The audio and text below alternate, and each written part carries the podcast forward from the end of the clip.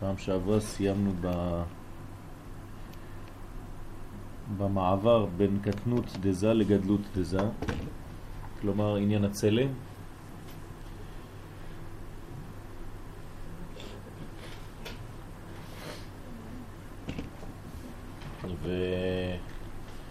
ואני רק בקצרה חוזר שכשזה נולד הוא נולד בין ו' קצוות, זאת אומרת מחסד עד יסוד, שש מדרגות, זה נקרא קטנות, עד שהוא בן 13. אה, וכמובן אומר הארי הקדוש שהוא גם כן יש לו מוכין, אפילו שהוא קטן יש לו מוכין של קטנות. והמוכין האלה נכנסים אליו מהלבושים והכלים של נהיד אימה, שבתוכם מלובשים נהיד האבא, והם נכנסים בתוך זה עד שהוא בגיל 13. והשמות של האלוהים האלה, דקטנות, הם שמות אלוהים. זה נקרא הקטנות, כן, זה הבחינה של הקטנות, וזה מראה, מוכין, כן, מוכין דקטנות, וזה מראה על uh, הלבושים היותר חיצוניים שנכנסים אליו. כלומר, אפילו שאנחנו מדברים על אבא ואימא שנכנסים לזה, אנחנו מדברים על הלבושים על כל כך חיצוניים, שבעצם זה רחוק מהתוכן האמיתי של אבא ואימא. למרות זאת, בשבילו זה מספיק. אז זה נקרא אחוריים של נהי דאימה, שהם לבושים חיצוניים יותר של נהי דאימה. ובגלל שנהי דאבא באים מלובשים בתוך נהי דאימה, וגם כן אינם מתגלים בכלל בזה, אלא על ידי הבינה, לכן גם המוכין דאבא בשלב זה נקראים מוכין דקטנות. אותו דבר, מוכין דאלוהים. למה? כי הם לא עולים בשם, הם בכלל לא מופיעים בגודלם האמיתי, אז הם אה, לא נחשבים כאילו עדיין נתגלו. ולעומת זאת, בשלב שאנחנו תכף נלמד שהוא גדלות, אז הלבושים, כן, דנאי דאימא, הם פנימיים יותר, והם הופכים להיות שמות אחרים, כלומר שמות אהיה, אקיה. עכשיו אנחנו עוברים לשלב של גדלות דזה, עניין הצלם. בזמן הגדלות כשהוא בן 13 שנה ומעלה, כן, אז נכנסים בו המוחין הפנימיים של הוויה. יותר גדול, כלומר פחות מסכים, יותר אור. פחות מסכים, יותר גילוי, ולכן יותר uh, התעוררות, יותר גדלות, אבל גם כן uh, יותר לחץ. כי האור גדול יותר וצריך לסבול אותו, וזה לא פשוט לחיות בירושלים. כן, יותר פשוט לחיות בתל אביב. כי יש יותר לחץ, האורות יותר גדולים, וצריך כלים מתאימים. ולכן נכנסים בתוכו, תוך הלבושים דנהי דאימה, בבחינת שם אהיה, וכעין זה, כעניין זה נכנסים המוחים הפנימיים דהוויות, תוך הלבושים דנהי דאבא, וג' בחינות אלו, כלומר כניסת המוחין הפנימיים לזה, הם עניין צדי דצלם. אז ה... כל מה שנכנס לתוכו זה בעצם תשע מדרגות, כל אחת כלולה מעשר ספירות, יוצא לנו צדיק, תשעים. זה, כל זה נכנס לתוך זה. כולו מלא בצדיק. זה בגיל 13, בבר מצווה. כן? הרוחנית של זה. בשבע השנים הבאות, כלומר מ-13 עד גיל 20, נכנסים שבע מקיפים. אמרנו שיש אורות פנימיים ויש אורות מקיפים. האורות הפנימיים הם יותר קטנים, ולכן הם גם יכולים להתלבש בתוך גוף, בתוך כלי. אז זה נכנס לו בשלב ראשון, אבל בשלב שני, כשהוא כבר מתרחב יותר חזק, אז אפשר לתת לו גם כן מקיפים. מקיפים זה דבר יותר אה, אה, דק, דברים שפחות אפשר להכיל אותם, אבל מבינים אותם באופן שכלי יותר. אה, למשל, אה, לתינוק גשמי בעולם הזה, מספרים. מה זה להבין מספרים? זה כבר יותר רוחני, זה כבר מקיף. כן, לדעת ש-2 כפול 2 זה 4 זה מקיף, זה לא פשוט. אז זה יותר אורות מקיפים. כן, להבדיל בעולמות הרוחניים יש מעין עניין זה, שבשלב הראשון נכנסים אורות פנימיים, ממלאים את זה, שזה הצדק, 90, אבל לאחר מכן, גם לאורות הפנימיים האלה יש להם מקיפים, שהם אורות שהם עוברים את השכל הרגיל, לכן הם נקראים מקיפים, כי קשה להשיג אותם. אז הם גם כן נכנסים עד גיל 20. זה נקרא מקיפים דמוכין דגדלות, והם עניין למד דצלם, כן? באותיות צלם יש צדק למד ומהם, אז עכשיו נכנסו הצדק, זה השלב הראשון, אחרי זה נכנס הלמד, שזה המקיפים, שלוש, שלוש, שלושה מקיפים שהם בעצם כן, אה, זין, כן, זה, זה שבעה שהם נכנסים בתוך שלוש, חוכמה, לא. בינה ודעת, מה? כן, אבל אנחנו תמיד לוקחים את, את השלב הכללי. כלומר, למרות שיש רק שלושה, כן, שהם חוכמה, בינה ודעת, עכשיו זה הופך להיות שבע, כן? זה מציאות, כן? מציאות אחת שלמה. והם עניין למד דצלם, ומם דצלם.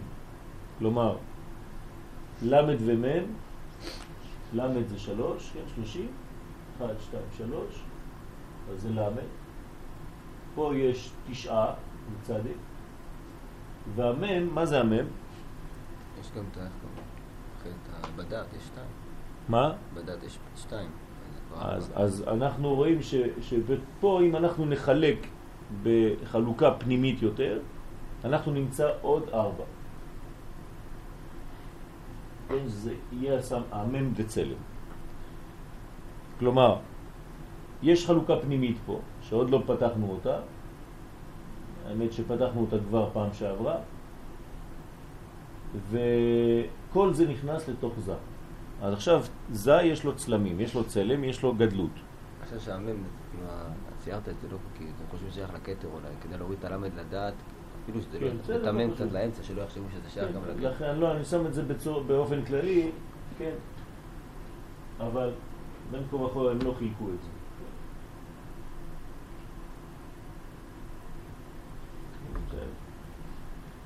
אז בזין השנים הבאות נכנסים זין מקיפים דמוכין דגדלות והם עניין למד דצלם ומם דצלם ואז עזה בין כף שנים גמורים עכשיו הוא בן 20 שנה במקביל לאדם התחתון יכול להישא אישה ולשאת ולתת בנכסי אביו אפילו בקרקעות כלומר אדם שיכול לעמוד בפני עצמו ויש לו כבר אה, אה, כוחות עצמיים לעשות ולהיות אבא בעצמו, כן?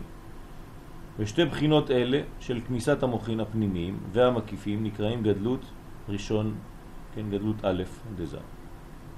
כל הבחינות האלה, הפנימיים והמקיפים שאמרנו עד עכשיו, הצלם, זה גדלות ראשון. זה לא נגמר, כן? יש גדלות יותר גדולה.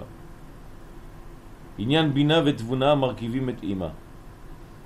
עכשיו אנחנו מתייחסים לאט הלימוד של פסח הוא לימוד כולל. זה מחזיר אותנו לבניין, כן, אנחנו די עוברים די מהר, כן, אבל זה מכניס אותנו באופן כללי לשלמות של כל הבניין, של כל הספירות, ולהבין איך הדברים פועלים. עד שאחר כך אנחנו חוזרים ובונים ספציפית את העניין של פסח. כי, כי זה מה שמתגלה בפסח. בפסח אנחנו מקבלים מוחין גדולים, אורות גדולים, אז זה בסדר, אפשר להגיד את זה בשנייה ונגמר הסיפור. או שאתה קצת נכנס יותר לפרטים ומנסה קצת להשיג משהו מהמוחין האלה, ממה שאתה מקבל בפסח, שאומרים לך שבפסח יש אורות גדולים שבאים כדי לגאול את עם ישראל, אז ממה? איך אני נגאל, איזה אורות באים לגאול את עם ישראל. אז פה אנחנו לומדים ממש יותר בפנימיות את האורות, איך זה עובד. עם ההילאה, כן, מה שאנחנו קוראים בלשון רגילה עולם הבא, עם ההילאה, האימא העליונה, נחלקת לשתי בחינות. א', בינה, כן, אז זה עם ההילאה, היא נקראת בינה, היא פה. וכולל ההערות היוצאות מהחזה ולמעלה. ב', תבונה.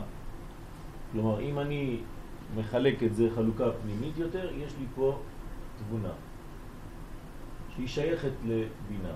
וכאילו שבינה היא בעצם חלק עליון וחלק תחתון, באותה בינה. והוא כלל ההערות היוצאות מהחזה שלה ולמטה. כלומר, כל מה שיוצא מהחזה שלה, אם זה קטר שלה, חוכמה, בינה, חסד, גבורה, תפארת, נצח, הוד, יסוד ומלכות של הבינה עצמה, מהחזה שלה ולמטה, כן? אז אנחנו נתייחס לתבונה. והחלק העליון שלה, הג' ראשונות שלה, זה יהיה בינה. אז יש לנו בינה ותבונה בתוך המנגנון הזה שנקרא עולם הבא עם ההילאה. ושניהם נחשבים לפרצופים בפני עצמם. כן, בינה ותבונה. ושניהם ביחד פרצוף אחד. כלומר, למרות שזה חטיבה אחת, יש חלוקה פנימית לשניים. זה נקרא עם ההילאה בכללות. והנה מה שאמרנו שהזה לוקח מוחין פנימיים בגדלותו, בהיותו בן 13 שנים, כן? אתם זוכרים שבן 13 הוא מקבל צדיק דצלם, אז מי נכנס אליו? כן, עדיין הוא צעיר ביחסית, אז עד שהוא בגיל 20, מוכין אלה הם בחינת כל פרצוף תבונה, אבל לא בינה. כלומר, מה שנכנס בשלב הראשון לזה, כי הוא לא יכול לקבל את האורות הגדולים של אימא, אז הוא מקבל רק את ה... מהחזה ולמטה שלה. כן? מהחזה ולמטה, זאת אומרת, במילים פשוטות של היום, כי אני חייב לתרגם את זה, כן? אה, מה צריכה אימא לתת מגיל 13 עד גיל 20? מחזה ומטה. מה זה אומר? רגש. זה, זה העיקר. פחות להיות שכלית, יותר להיות רגשית. כלומר, כל החלק שמתייחס למידות. ההסבר פשוט, שהרי בתחילה עולה הזה לנהי דאימה ולוקח מוחין פנימיים שבתוכם. כבר הסברנו את זה שבוע שעבר, שזה עולה לנהי דאימה ולוקח את המוחים הפנימיים, כלומר אם אני שם את אימא ליד זה, אני רואה שהוא מגיע ליסוד, כן? שלום עליכם. ונהי הוא מחזה ולמטה. הרי ברור שמוכין אלה הם בחינת פרצוף תבונה. אז אנחנו מתייחסים לתבונה.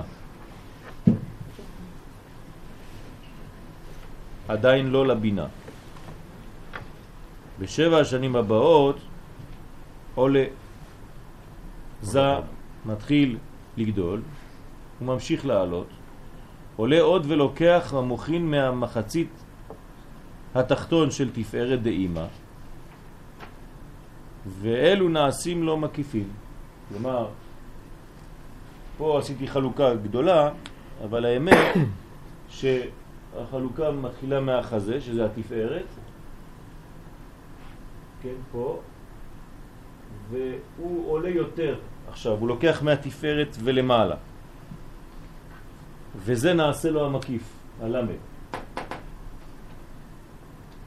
ונמצא כי כשמגיע ל-20 שנה כבר לקח כל פרצוף התבונה. עד גיל 20 הוא גמר את כל התבונה. והוא רק מחצית פרצוף דאימא. למרות שזה נראה לכם שליש ויותר משני שליש, זה נקרא חצי. מה? לא. אם יש קטע, תפארת. גדול יותר שהוא בענק. אז בוא תצייר, אמרתי לך כבר. יאיר, רוצה לצייר? אתה טוב בציור אתה. עוד לא. מה לא? תגדיל, תגדיל. בסדר? אז יש, אה, לא, לא חשוב, מבינים, זה הדעת זה פה. כן? מישהו לא הבינו שזה בסדר? לא הבינו, אני יודע שזה... לא זה, זה, זה די פנימי, אבל אה, כן, זה הבניין. זאת אומרת שיש שלב ראשון שצריך להבין מה אנחנו מקבלים בפסח. אני חוזר בכללות. בפסח אנחנו מקבלים אורות גדולים מעולם הבא. למה צריך לקבל אורות כאלה? כי צריך גאולה. בלי אורות כאלה אין גאולה. גאולה זה להביא משהו עליון יותר מכל הסיפור שאני נמצא בו עכשיו ולמשוך, להוציא אותך מהזבל. כן, מצרים זה ערוות הארץ, צריך כוח גדול שיבוא לקחת את הכל ולהוציא. אם לא, אנחנו לא יכולים לצאת משם לבד, לא מסוגלים כבר, אנחנו בכלא. אז מי בא? באופן רוחני זה כאילו אמא בא, כן, בתוכה אבא. אבא, באנרגיה של אבא, אמא עושה עבודה, פעולה, ובא ומושכת את אה, בני ישראל מתוך המצב הזה העגום שהם נמצאים בו שם. כדי להביא את האור הזה, יש, אה, יש מנגנון. עכשיו, אנחנו לומדים עכשיו את המנגנון הרגיל. מה זה המנגנון הרגיל? מה שאנחנו לומדים פה. איך האורות נכנסים בדרך כלל. אבל עוד מעט אנחנו נראה שבפסח זה לא ככה. בפסח יש דילוג. כלומר, לא מכבדים את השלבים האלה, את הקצב הזה, את הרצף הזה. מה שבדרך כלל אי אפשר, כי אם אתה לא מכבד את השלבים האלה, זה שורף את הכל. אתה לא יכול להביא אור גדול במקום שאין בו אפשרות לקבל את האור הזה. אז איך זה שבליל פסח כן אפשר? אז זה נקרא ליל שימורים. כלומר, יש שמירה מיוחדת בלילה הזה שלא יישרפו האור, הכלים מגודל האור. אז הקדוש ברוך הוא עושה פעולה שהיא הפך הפעולה הרגילה. כן? זה נקרא הוא שהוא פוסח. ואנחנו נגאלים, אמנם זה אור גדול מדי, אנחנו לא יכולים להכיל אותו הרבה זמן, אז עוד מעט נראה שבאמת אנחנו לא שומרים אותו הרבה זמן, את האור הזה. הוא רק עוזר לנו נקודתית, ואחרי זה הוא חייב להיעלם, ואנחנו צריכים לחזור ולקבל אותו בסדר, רגיל. אז כאן אנחנו בינתיים לומדים את הסדר הרגיל. מה זה הסדר הרגיל? שזג שהוא נולד הוא קטן, זה, זה המדרגה שצריך לגאול אותה, במרכאות, כן? כל המדרגות האלה. אז מכניסים להם אורות של אימא, כן? אימא, כן, ההשתלשלות היא ככה, נכון?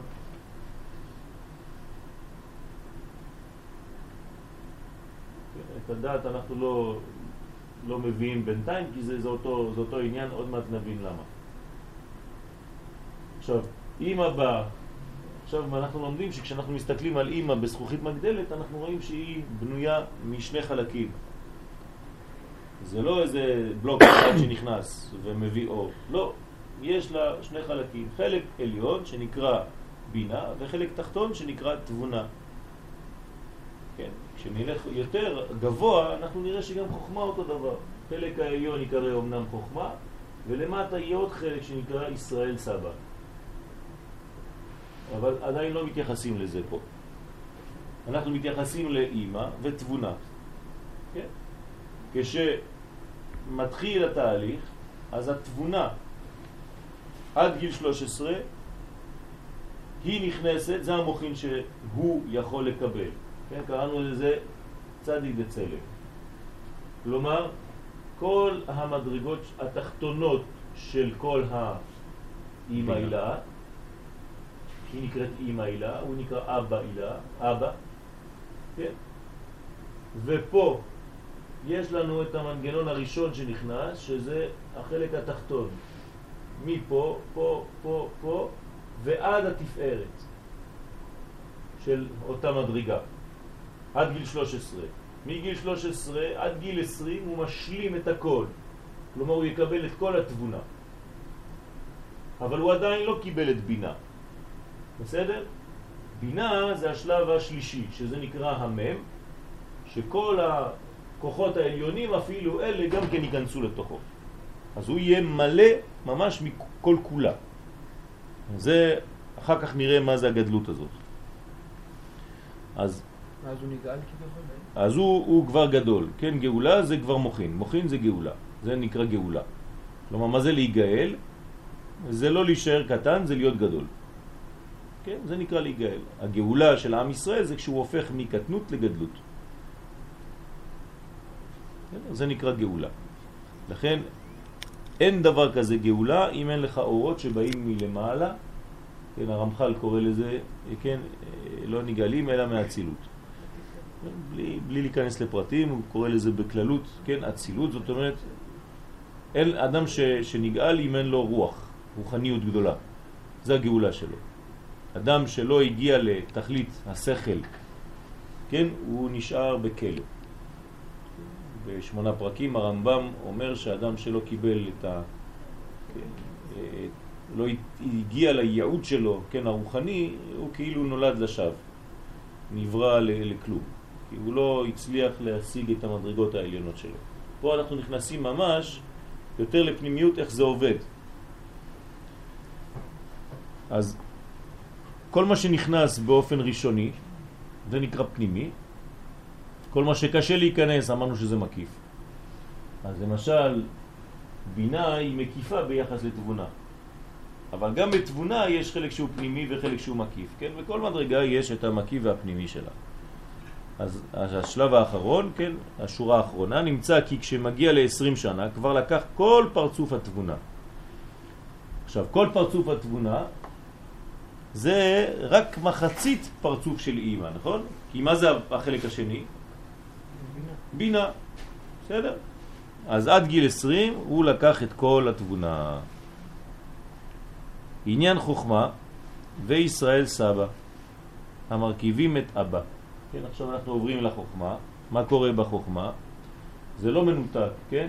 אני פה ציירתי לכם החוכמה לצד אחד והבינה לצד שני, אבל האמת הייתי יכול לעשות את זה אחד בתוך השני. כי מה שהסברתי לכם עכשיו בעניין הבינה והתבונה זה עדיין חיצוני, כל זה, למרות שיש פנימיות שם גדולה מאוד, זה חיצוני מאוד ביחס לחוכמה וישראל סבא ותבונה. כלומר, כשראית את כל הבינה ואמרת הנה זה עולם הבא, אין כבר עולם הבא של עולם הבא. אומר לך כן, יש. גם לעולם הבא יש עולם הבא.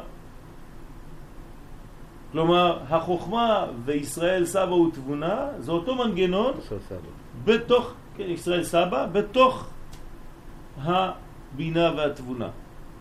זה הנשמה של הבינה והתבונה. בסדר? אז בואו נראה. כשם שאימא הילה נחלקת לבינה ותבונה, כן, כמו שעשינו חלוקה בצד שמאל, כך אבא נחלק לשני פרצופים. חוכמה, זה החלק העליון, וישראל סבא, כן? אנחנו קוראים לזה ישס, בקיצור, שזה החלק התחתון. כמו שהזם מגיל, מגיל 13 עד 20 לקח מאימא מוחין פנימיים ומקיפים רק מפרצוף תבונה שהוא מחצית אימא, כך לוקח מאבא, כן? כי בעצם האבא נמצא בתוך אימא, אז הוא לוקח גם כן מאבא את המוחין הפנימיים והמקיפים רק בפרצוף ישס. למה? כי עוד פעם, אם זה זה, אני מצייר אותו ככלי, כל זה, זה פה, מה שנכנס אמרנו שזה אימא, אבל בתוך אימא יש את אבא. אז כל מה שהוא מכיל בתוכו זה בעצם אימא שנראית, אבל אבא שלא נראה והוא פנימי. אז הוא לוקח מה שאימא לקחה בחיצוניות, גם, גם אבא נתן בפנימיות, באותה מדרגה. רק זה לא נראה כי זה פנימי. אז מה שהוא לקח מפרצוף אבא, נמצא שבקטנות שלו לקח הזה מוכין פנימיים ומקיפים מצד חיצוניות יסות. כלומר, כל היסות, עכשיו אני מתחבר לכולם ביחד, זאת אומרת זה ישראל, סבא ותבונה, זה נקרא יסות. כלומר מהתבונה שהיא מחצית אימא ומישס שהוא מחצית אבא, כל זה הוא לקח בקטנות, ובגדלות מה הוא לוקח? הזה הפנימיים והמקיפים מצד פנימיות יסוד. יותר גבוה, אבל של שניהם, של חוכמה ובינה. עד כאן דיברנו בקטנות וגדלות א' של הזה. והוא... מה זה גדלותו? זה עד 20 בעצם. עד גיל 20, זה גדלות א'. כן, זה הסיכום, השורה האחרונה. עד כאן דיברנו בקטנות וגדלות א' של הזה והוא עד גיל 20. מה קורה הלאה? בהלכה, מה קורה בחיצוניות? עד גיל 20 אדם לא חייב, כן, מי מחייב, מה, מה הדין של אדם עד גיל 20? בית דין. רק בית דין של, של מעלה. בסדר? אין לו דין של מטה בינתיים, למרות שהוא כבר בוגר מגיל 13. אבל עד גיל 20, כן, אתם רואים שיש תהליך איטי. זה לא מיד, הוא נכנס לגדלות בגיל 13, מסכן, הוא חושב שזהו, נגמר, הוא כבר, כולם אומרים לו, אתה עכשיו גדול, אתה גדול, אתה גדול, כן, זה נכון, אבל יש לאט לאט, כן, עד גיל 20 יש לו עוד עבודה. מה קורה הלאה? בשלב הבא חוזר זה לבחינת קטנות וגדלות יותר עליונים. שימו לב, חוזרי לבחינת קטנות וגדלות יותר עליונים, אבל קטנות קודם כל. אז מה קורה לו? הוא חושב שהוא נהיה טיפש. כי כדי לחזור ולעלות למדרגה יותר גדולה, אז הוא עובר דרך מדרגה של אפס של המדרגה הגדולה יותר. אז השלב הזה, המעבר הזה, שהוא היה חזק מאוד עד עכשיו, שהוא קיבל הכל מהחלק התחתון, אבל עכשיו הוא הולך לחלק עליון יותר, עלה לכיתה גדולה יותר, ושם הוא מתחיל מהכל מההתחלה. השלב הזה הוא קצת אה, מתסכל, כי זה שלב שהוא לא יודע את, את, את השלבים הבאים, אז הוא עכשיו באפס של המדרגה העליונה יותר. קשה. כלומר שכעת לוקח מוכין מפרצופי חוכמה ובינה עכשיו. עכשיו זה כבר לא ישראל סבא ותבונה, החצאים התחתונים, אלא זה החצאים, החלקים העליונים יותר. כן? עכשיו זה לא גדלות א' שאנחנו נבנה, אנחנו נבנה את גדלות ב'. זאת אומרת, הגדלות הגדולה יותר, אין יותר מזה. אז לוקח מוכין מפרצופי חוכמה ובינה, שהם החצאים העליונים של אבא ואמא. ולכן בקטנות וגדלות א', מה שגמרנו עד עכשיו, סיימנו לדבר על זה, קטנות וגדלות ראשונה, אנו אומרים שמקבל המוכין מנהי דאבא ואמא, כן, מהחלק התחתון של אבא ואמא, איך קוראים לחלק התחתון של אבא ואמא? יעשות, זה מה שהיה בשלב א', ואילו בקטנות וגדלות ב', אנחנו אומרים שמקבל מוכין מחסד גבורה תפארת של אבא ואמא. זאת אומרת, מהחלקים העליונים פה. אתם רואים, שמתי לכם קו, מפה עכשיו הוא יקבל. בסדר? של אבא ואמא. לאחר עשרים שנה ממשיך חז"ל לעלות עלייה אחרת ולוקח מוכין מחיצוניות פרצופי חוכמה ובינה. כלומר, עדיין הוא מתחיל מחיצוניות, תמיד. כל מה שמקבלים, מקבלים תחילה מחיצוניות, ואם יותר בשלים, אז מקבלים מפנימיות יותר. בסדר?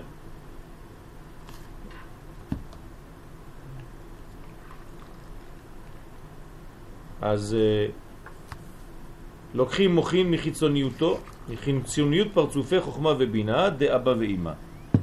בסוד מוכין פנימיים ומקיפים. ואז דף למד. נקרא קטנות ב' אז בוא נראה מי, מי יכול לסכם לי. מה זה קטנות ב'?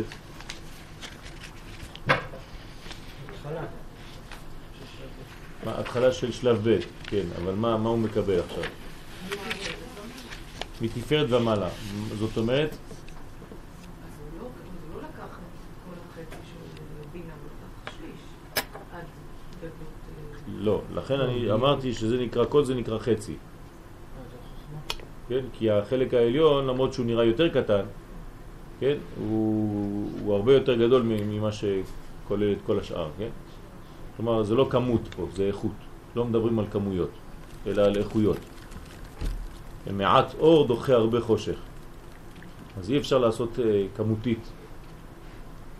אז בשלב ב' הוא נקרא קטנות ב', לפי שלוקח מבחינת החיצוניות. זה נקרא קטנות. קטנות זה תמיד חיצוני. גדלות זה תמיד פנימי. לא להתבלבל בין מקיף, כן? כי יש חיצוני ומקיף, זה לא אותו דבר.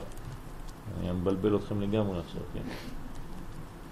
אבל, אה, טוב, אנחנו לומדים את זה, ברוך השם, לאט לאט. כן? לפי שלוקח מבחינת החיצוניות. החיצוניות זאת אומרת החלק התחתון, הוא נקרא חיצוני. החלק התחתון זה נגיד בגוף האדם, כן, מהבטן ומטה. זה החלק החיצוני. זה מה שהילד מקבל בהתחלה. דרך אגב, הוא יוצא משם, כן? החלק הזה. אחרי זה האמא נותנת לו קצת יותר מלמעלה, כן? מהחזה, חלב. ואחרי זה היא נותנת לו כבר שיעורים, זה כבר מהשכל. ואחרי זה הוא עושה חברותה עם אבא, זה עוד יותר גבוה, כן? וכו' וכו' וכו'. זאת אומרת שיש מדרגות מדרגות, קודם כל מתחילים מחיצוניות ולאט לאט מגלים את התוכן הפנימי של כל דבר. מתחילים מהעולם החיצוני, כשאני רואה משהו אני פוגש אותו קודם כל בחומר שלו ולאט לאט, כן, אני אמור לחדור פנימה ולראות את האנרגיה. ככה בעולם, ככה בהיסטוריה, כן, עשינו הרבה הרבה חיצוניות, עכשיו הגיע שלב התוכן הפנימי של העולם, כי אנחנו בסוף הדרך, כן, של, של, של הגאולה, ואז מה מתגלה? כי אמרנו גאולה מה זה? גילוי כן. של אור, מוכין, נכון? אז בבחינה ההיסטורית הכללית אנחנו באותה בחינה. מה אנחנו הולכים? לכיוון גדלות. העולם מתחיל להיות גדול עכשיו, כי עכשיו הוא יקבל את האנרגיה הפנימית, התוכן הפנימי של הבריאה. ולכן בשלב שלנו, היום, בדורות שלנו, לומדים יותר פנימיות. כי זה בעצם מה שנותן את האור הזה. זה אופן טבעי, זה לא שאמרו לנו, טוב, משנה כזאת ושנה כזאת תעשו ככה וככה. זה אופן טבעי. זה כמו ילד, הוא לא יודע מה קורה. הוא גדל, והוא יודע לאט לאט מבין דברים יותר. אנחנו מגיעים לסוף הזמן, ולכן באופן טבעי אנחנו נמשכים יותר לפנימיות. כי אנחנו רוצים לקבל מוכין כבר, כי אנחנו כבר בשלים לגדלות. למרות כל הבעיות, שימו לב שמחיצוניות הדברים תגידו כן, יש ירידה, איזה דור יש לנו פה מקולקל וכו'. הדורות הראשונים היו יותר חזקים, לא נכון. הם היו יותר חזקים בפרטות. כלומר, היו אנשים גדולים מאוד, אבל רוב העם לא. היום זה לא ככה. היום יש הרבה.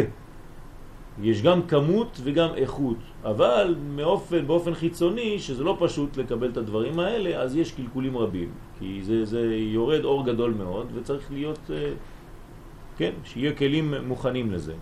ולאט לאט הבניין הזה נעשה. על כל פנים יש ספרים, והספרים אה, שינו באופן דרמטי את, את כל ההיסטוריה. לא היה איזה רב שיש לו רק ספר הוא, והוא מלמד מה שהוא רוצה את העם, כלומר הוא בוחר לעצמו ועושה את הסינון. היום כל אחד הולך לחנות וקונה ספרים, כן, מכל הבליית, וכולם קוראים דברים, אתה מדבר עם אנשים, כולם, כן, אצילות, כולם מקובלים, כן, כולם כבר אה, זה, סדנאות ומרפאים, עשו סטאז' של שני יומיים, כבר כולם מרפאים. כולם מתקשרים, אני כבר לא מכיר אנשים רגילים, כולם מתקשרים. כן, אתה מתקשר? כן, כן, אנחנו מתקשרים. כן. כל, כל אה, אדם שלישי הוא מתקשר היום. כן, למד תקשור. לא יודע מה, כן, מלא מלאכים, מלא זה, כן, כולם מדברים. אתה לא מדבר עם מלאכים? יאיר, לא, עוד לא. התקשרתי, לא ענו. אחד מהרבנים שלי, הרב שיינברגר, אומר לי, זה כולם גדולים, אני מרגיש קטן. כולם גדולים. מדברים עם מלאכים וזה, אני אף פעם, אף, אף מלאך לא דיבר איתי, מעניין. ברוך אתה אדוני אלוהינו מלך העולם שהכל נהיה מדברו. כן, דמיון מודרך וכדומה, כן? יש מה שאתה רוצה, היום יש איפה שאתה לא רוצה. אתה נכנס לסדנה שאתה רואה כמה 30-40 איש, אתה בטוח שזה זה. כן? ואם הם יחפים עוד יותר, זה, כן? שנתי. כן, איפה שאתה הולך, באיזה חור, לא יודע, בהרים, שם אתה תמצא אנשים על שטיח, אם אחד מנגן גיטרה, זה זה זה. זה. כן, הגעת למקום. טוב. סיפרתי לכם פעם שהגעתי לאיזה, לא יודע בכלל, לא היה לי GPS, אז שעה וחצי עד שמצאתי את המקום. שם ליד אה, קניון הראל שם, יש איזה כפר קטן, מול. לא יודע איך קוראים לו בכלל, שכחתי את השם, שחיפשתי, זה ממש כפר, חצי מהכפר שלנו באורך. קטן כזה, נכנס לי איזה סמטה, אמרו לי תבוא לתת שיעור. אני נכנס, בסוף מצאתי אחרי איזה שעה וחצי גשם והכל, אני רואה את כולם יחפים שם על הרצפה עם שטיחים וזה. אמרתי, זה פה השיעור? כן, כנס. כולם כאלה, מלאכים. תוריד את הנעליים. אחרי זה התקשרתי למי ששלח אותי לשיעור, איפה שלחת אותי? כן, אבל הסתבר שיהודים טובים, כן, אנשים טובים ש... טוב, אחר כך ממשיך לעלות ולוקח מוכין מפנימיות, חוכמה ובינה. אז לאט לאט הולכים לשלבים יותר פנימיים. דאבא ואימא, בסוד מוכין פנימיים ומקיפים. תמיד פנימי ומקיף, כן, בסדר הזה, כי הפנימי יותר קל להשיג אותו מהמקיף, אמרנו, ואז נקרא גדלות בית דזה. כלומר הגדלות הגדולה של זעיר אנפין. ואז נקרא בן בכור. כן, כי הוא קיבל מהמדרגות הגבוהות של אבא ואימא, ויורש את מקום אביו ואימו, העליונים. מה זאת אומרת יורש? עכשיו שהוא קיבל את מקומם, כן, יש לו אותו אור, הם נתנו לו את האורות שלהם. מה, מה רוצה האבא ואימא לעשות לילד? לתת לו את מה שהם, את הכל. אז, אז, אה, אז עכשיו הוא הופך להיות הם. יש שלב בחיים כזה שהבן מרגיש שהוא הופך להיות אבא והאבא מרגיש שהוא הופך להיות הבן. כן, הדברים מתהפכים כך, כן. יש מין הרגשה כזאת של אה, של אה, כן, חיבה כזאת, הסתכלות אחרת על האבא ולאימא.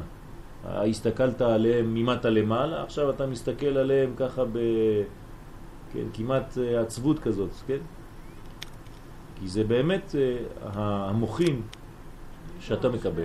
מה? שם משבר קטן. נכון, יש משבר גדול.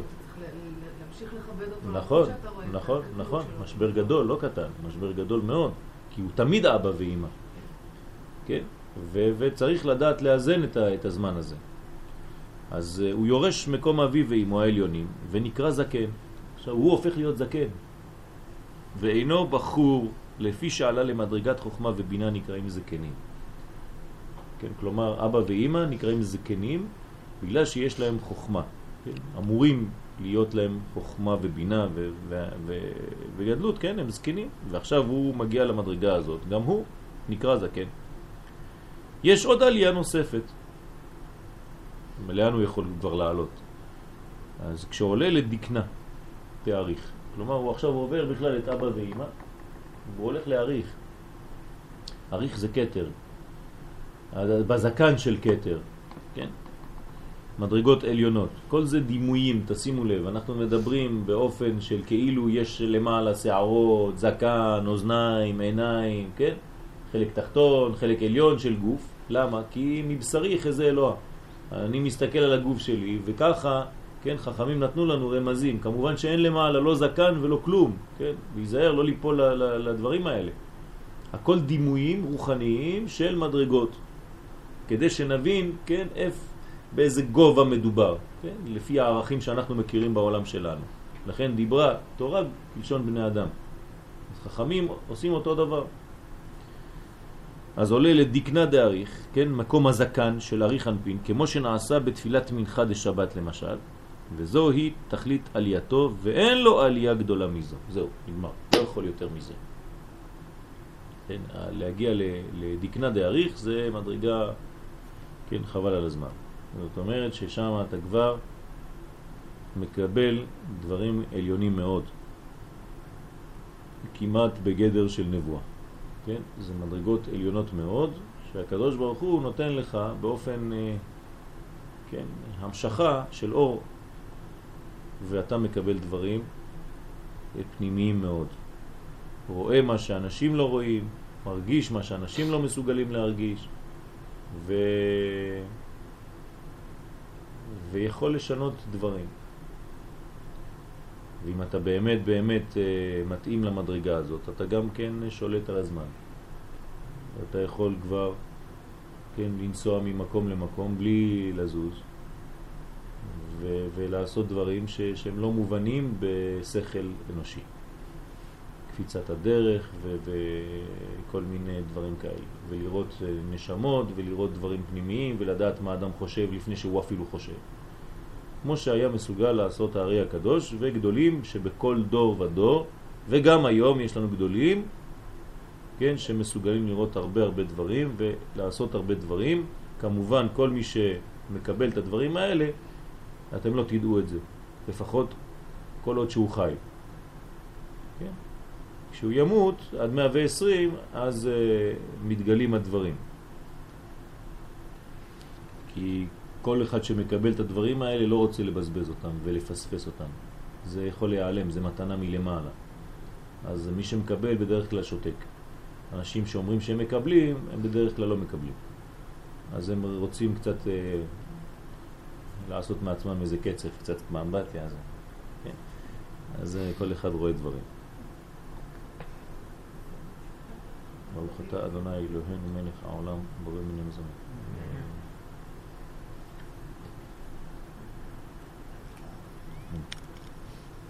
סיכום השלבים של ההתפתחות של זה. המבחן יהיה יותר ארוך בזכות מור. כי חשבה שהיא לא תבוא היום. אה, הבנתי. עכשיו יהיה לך מור זמן?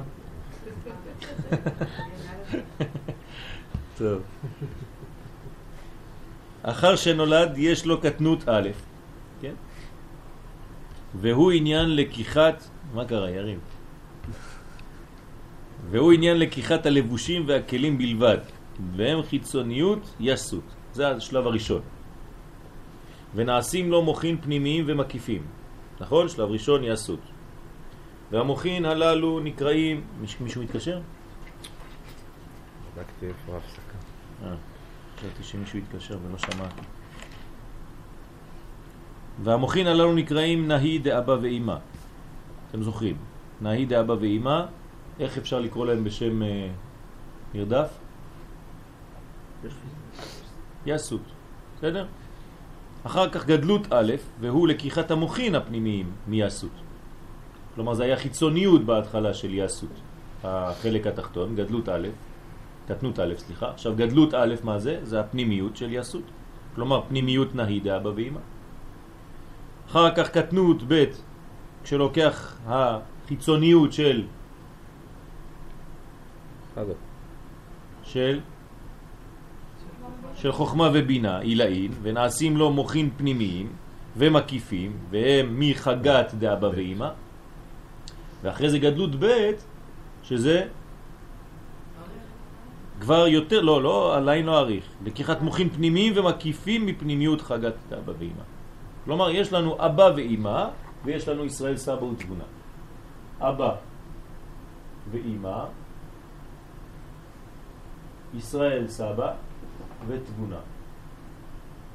בכל אחד מהם יש שני חלקים.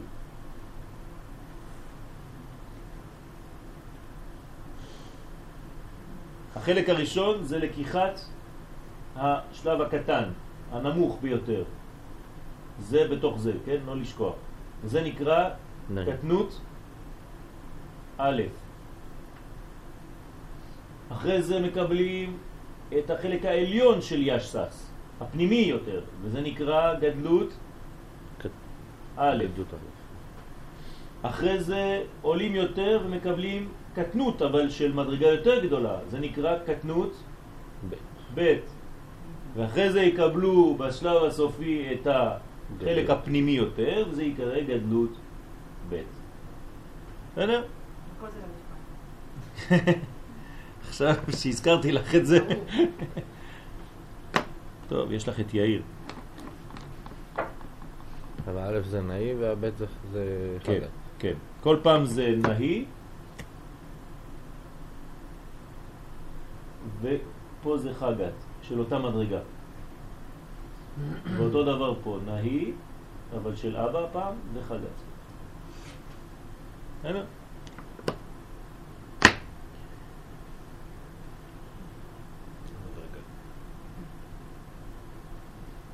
עד גן, עד גן, עד כאן ההקדמה. כן, עוד לא נכנסנו. עכשיו, מה עם אה, כתר אה, חוכמה ובינה של אבא ואמא, שזה מעל חגה? מה זה, מה, מה עם זה? אה? זה כבר שייך למדרגה יותר עליונה. עוד מעט, לאט לאט. כן. אם הגענו לזה כבר, בפסח, ברוך השם, אנחנו מכוונים על זה בפסח. כל זה אנחנו אמורים לקבל בפסח. רק לא בסדר שאמרתי עכשיו. זה ההבדל. כן? זאת אומרת, בדרך כלל, הקטנות נכנס ראשון, והגדלות בסוף. ואם הקטן לא נכנס ראשון, מה קורה לו? אז הוא שואל, מה נשתנה הלילה הזה? לכן הקטנים שואלים. זה הרמז. כן? בעצם מה הוא אומר? אבא, אמא, בדרך כלל אני מתחיל. זה הקטנות, ואחרי זה אתם מגיעים. אני לא יכול לקפוץ מדרגות. מה נשתנה הלילה הזה מכל הלילות? שפתאום עכשיו האורות הגדולים קודמים לי. אז עכשיו האבא צריך להסביר לו שהלילה הזה, כן, כולו מצא. יש מדרגה אחרת, שאם היינו מביאים את האור בדרך הרגילה, אז היינו תקועים שם במצרים. אנחנו, בנינו, בני בנינו, משובדים, היינו לפרעה במצרים. אבל הקדוש ברוך הוא עשה לנו משהו מיוחד בלילה הזה, שהוא הפך את הסדרים, שידד את המערכות, כן, ואז הגדולים נכנסים יותר, כן, קודמים לקטנים בלילה הזה. אמנם לא הגדלות הגדולה מיד, אבל לפחות גדלות אחת, ותכף עוד מעט נראה את, הסדר. יריב יעשה לנו את ה... אה? זה כל מה שלמדנו עכשיו זה יום רגיל, זה חיים רגילים. נכון, כן. נכון. הפוך. כן. זאת אומרת, בדרך כלל הקטן נכנס ראשון והגדול אחריו. כי אתה לא, אתה לא יכול לסבול את האור הגדול. בפסח אתה פתאום יכול לסבול אורות גדולים. מה נשתנה? כן. אה, כן. טוב. וזה לשונו בספר הכוונות. עוד לא למדנו את זה, כן? כפי שאמרנו. אה, כפי שאמרנו, אוקיי. אני כבר רוצה לדלג. טוב. דרך אגב, הגאולה היא בדילוג, כן? כל דודי הנה זה בא, מדלג. על הערים מקפץ על הגבעות. זה לא סתם איזה דימוי יפה של שיר השירים. שלמה המלך רומז לנו שכשיש גאולה יש דילוגים בתוך הגאולה עצמה, למרות שהיא כסדר, אבל יש בתוכה דילוגים. כן? דומה דודיל צבי.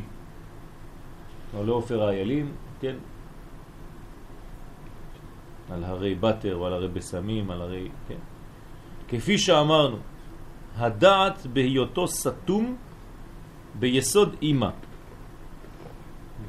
אתם זוכרים שהדעת של זה היה סתום בתוך יסוד של אימא? לא היה מאיר לזה בסוד פנימיות כלל, כי אם בסוד חיצוניות, בסוד עשר הדמים. כלומר, כשאין עדיין זרימה של אור, אז אה, אין זרימה, אין אור שזה יכול לקבל. הוא תקוע. כי הוא יסוד של אימא, כן, סוגר שם. וזה נקרא עשרה דמים. והיינו ריבוע אקיה העולה דם. כמו שכתוב לכם בסוגריים. מה זה שם אקיה? איפה זה מופיע? איזה סוג של אה, מוכין זה? אה, אם הייתי עושה את המבחן עכשיו. מה זה אקיה? אמרנו שיש כמה שמות.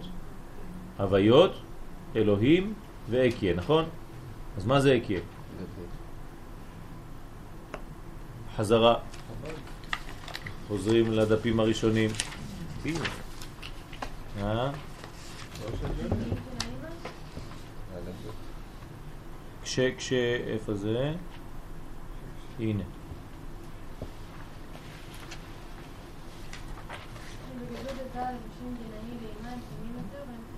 גדלות דזה, כן. בזמן הגדלות, כשהוא בן י"ג, נכנסים מוחין פנימיים בשם הוויה, והם נכנסים תוך הלבושים דנהי דאימא בבחינת שם מקי. כן, דף אה, כ"ח. דאימא. כן, דאימא.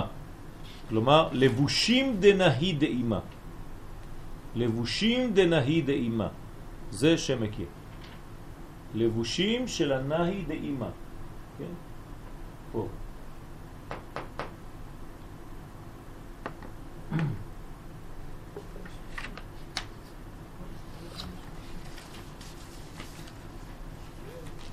מה זה, זה מדבר פה על אורות או על כלים? על כלים, נכון? גם הכלי זה אור, אבל פה אנחנו מדברים על כלי. עכשיו, זה נקרא שהוא חיצוניות, כן? הוא סגור, וזה נקרא דם. עשרה דמים, א', א', ק', א', ק', י', א', ק', י', ק'. זאת אומרת התפשטות לאט לאט, והם לבושי החסד והגבורה.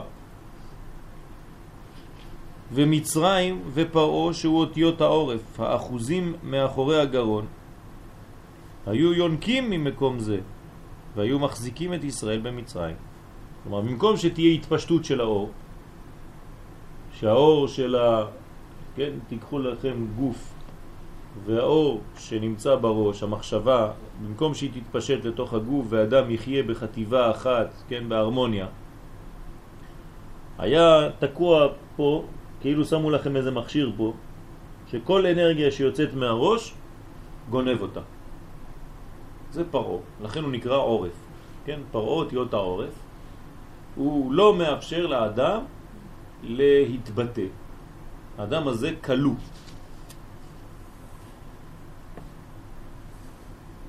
תופעה לדבר כזה, חז ושלום, בעולם גשמי כמו שלנו, דיכאון. כלומר, אדם סגור והוא לא יכול לפתוח את, ה, את עצמו, קשה לו. אפילו הדיבור שלו הוא כבר לא דיבור נורמלי, כי, כי הגלות שלו בדיבור, הדיבור שלו בגלות. ו, ולכן הדיבור שלו הוא, כן, כזה, כמו מת כזה. אם בכלל הוא מדבר. אז זה אותיות פרעה. לכן משה במצרים הוא כבד פה וכבד לשון.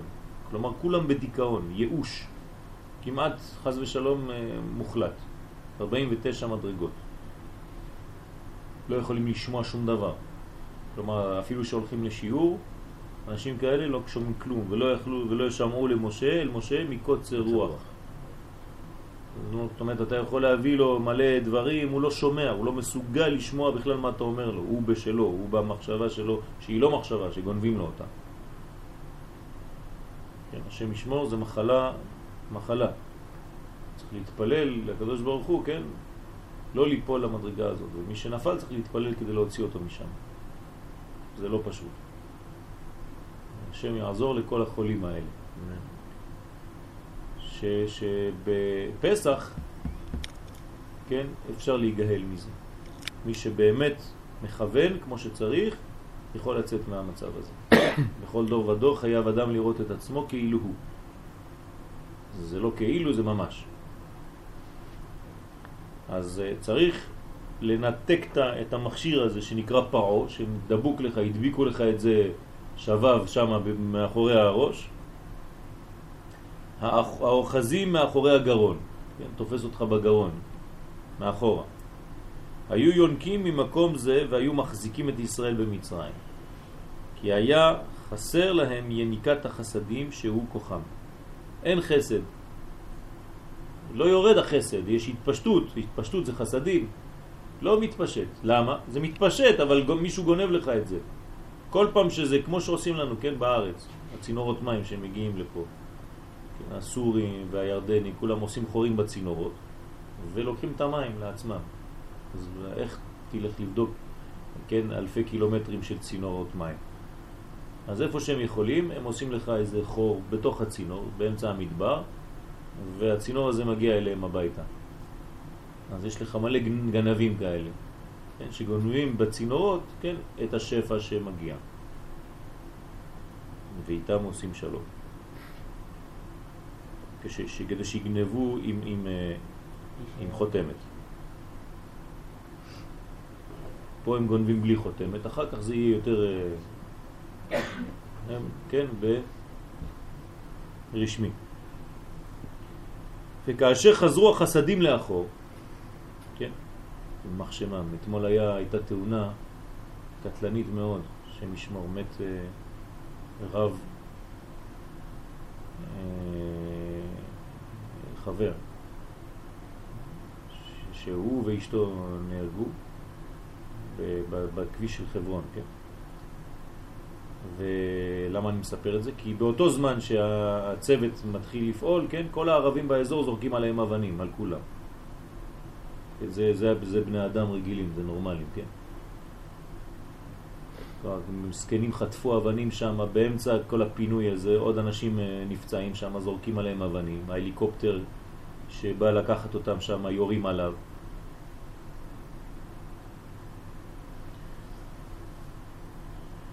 השם יקום דמה. וכאשר חזרו החסדים לאחור, כן, כלומר החסדים לא, לא, לא יכולים להתפשט, חזר עזה למצב של עיבור באימה. אז מה קורה לו? הוא מתכווץ, הוא חוזר לעיבור. אה, איך הוא יכול לחזור לעיבור? אני לא, לא מבין. מה, יש ילד שיוצא והוא פתאום חוזר לתוך הבטן? יש מצב כזה? כן, באופן רוחני. לא גשמי כמובן, לא פיזית, כן? כלומר, יש לו, יש לו איזה מין התכווצות כזאת. אתה רואה את זה אפילו כשהוא ישן. מתעגל כולו כמו איזה שבלול. כן? חוזר לתנוחה של הבטן. כי הוא לא מרגיש טוב. אדם, אדם שמרגיש טוב כשהוא ישן, הוא ישן בפשיטות רגליים וידיים. ישר. אדם שהוא קצת בדיכאון, הוא מתעגל. זה אדם שיש לו תכונה כזאת שבדרך כלל הוא, הוא נוטה לדיכאונות. אז הוא יותר מתכווץ. כן, בטח אתה רואה אנשים כאלה שהם כולם כאלה כמו ילדים קטנים, אתה לא רואה אותם בכלל. כשהם אה, ישנים אתה רואה איזה מין אה, שבלול, כולו סגור.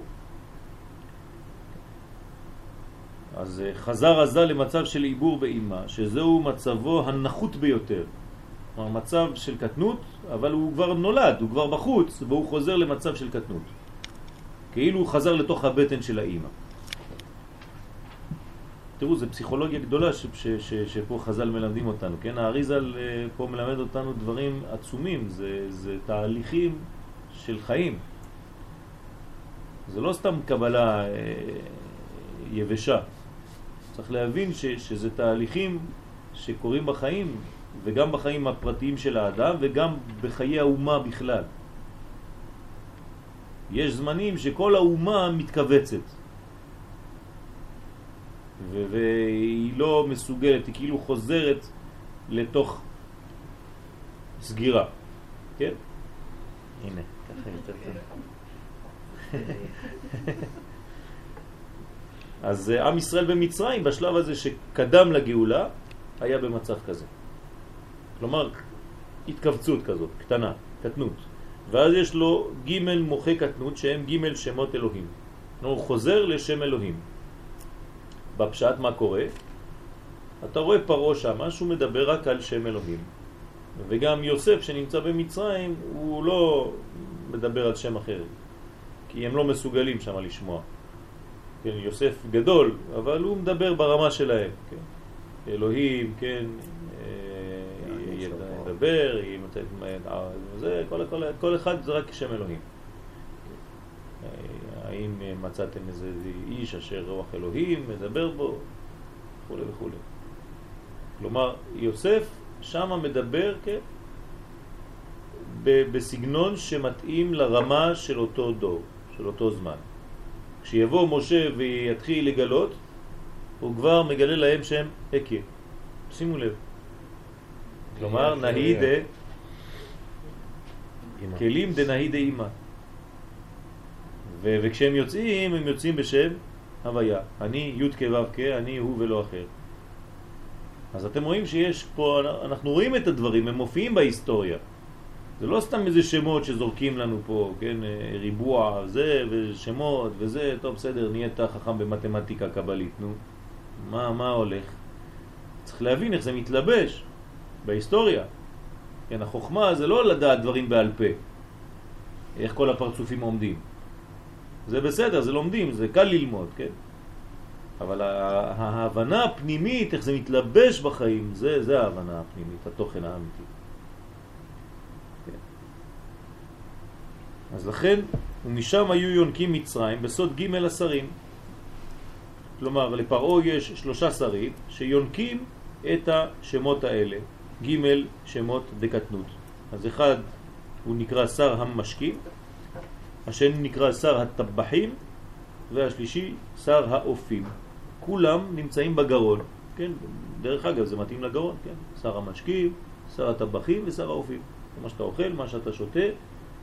זאת אומרת, זה בדיוק במעבר הצר הזה, בצוואר. והפרעה הוא המלך שלהם, הוא בעורף. ותחתיו שלושה שרים, כן, שלושה שריגים, וכל שר מושך אנרגיה אחת שהיא שם אלוהים, אחד. והיו מחזיקים בהם הרבה. שימו לב, הכל קודים, האריזל נותן לנו פה קוד. וזה לשונו בספר הכוונות, בזמן גלות מצרים חזר הזל להיכנס בסוד עיבור תוך אימא אילאה. היה שם אז בבחינת ג' כלילן בג', כן, כתבתי לכם כמו תינוק מקופל.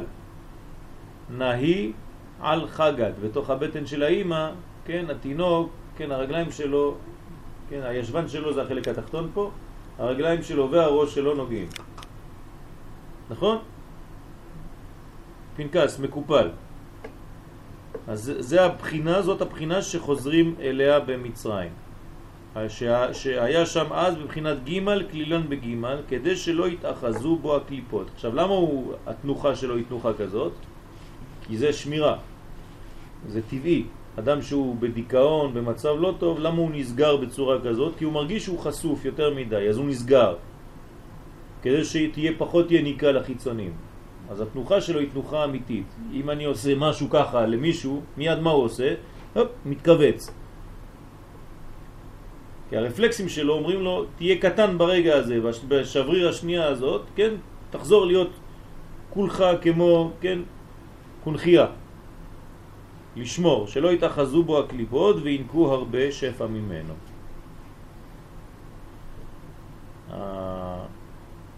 כל ה...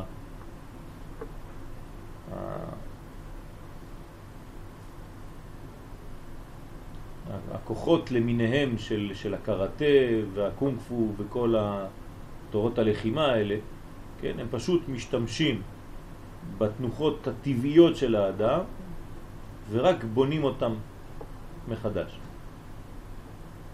כלומר, אם כבר אתה עושה ככה, אז בוא אני אלמד אותך איך לעשות ככה. אז תעשה ככה בצורה שאתה יכול להגן וזה. כן, לא יותר מזה, זה לא דברים שממציאים. משתמשים בטבעיות של הגוף. ואנחנו חוזרים לאותו רעיון פנימי ומקורי, שהתשובה בכל תחום זה רק חזרה לטבע. הטבע שלנו יודע הכל, רק אנחנו לא מקשיבים לו. כן? עד, ש, עד שנגיע למדרגה שאפילו אה, תרופה חיצונית כבר לא, לא תהיה נצרכת לאדם, האדם לא צריך תרופות חיצוניות. הוא יכול בעצמו לשדר את כל המנגנון שהוא צריך. אם הוא יודע לפתח ולשמוע, להקשיב, להאזין לכוחות האלה.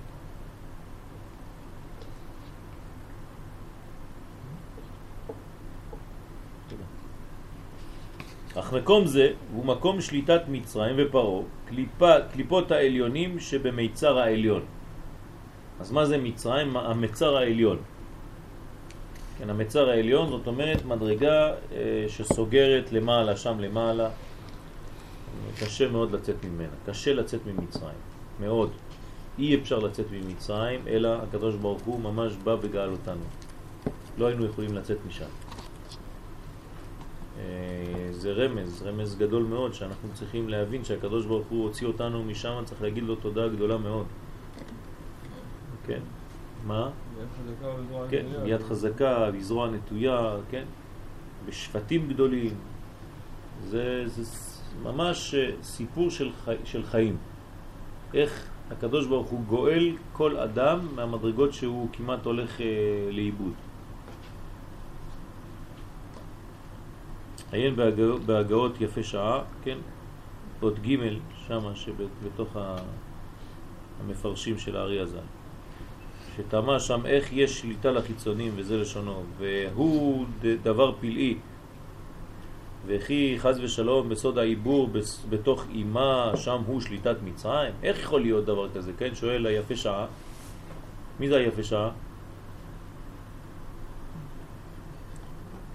זוכרים איך קוראים לו?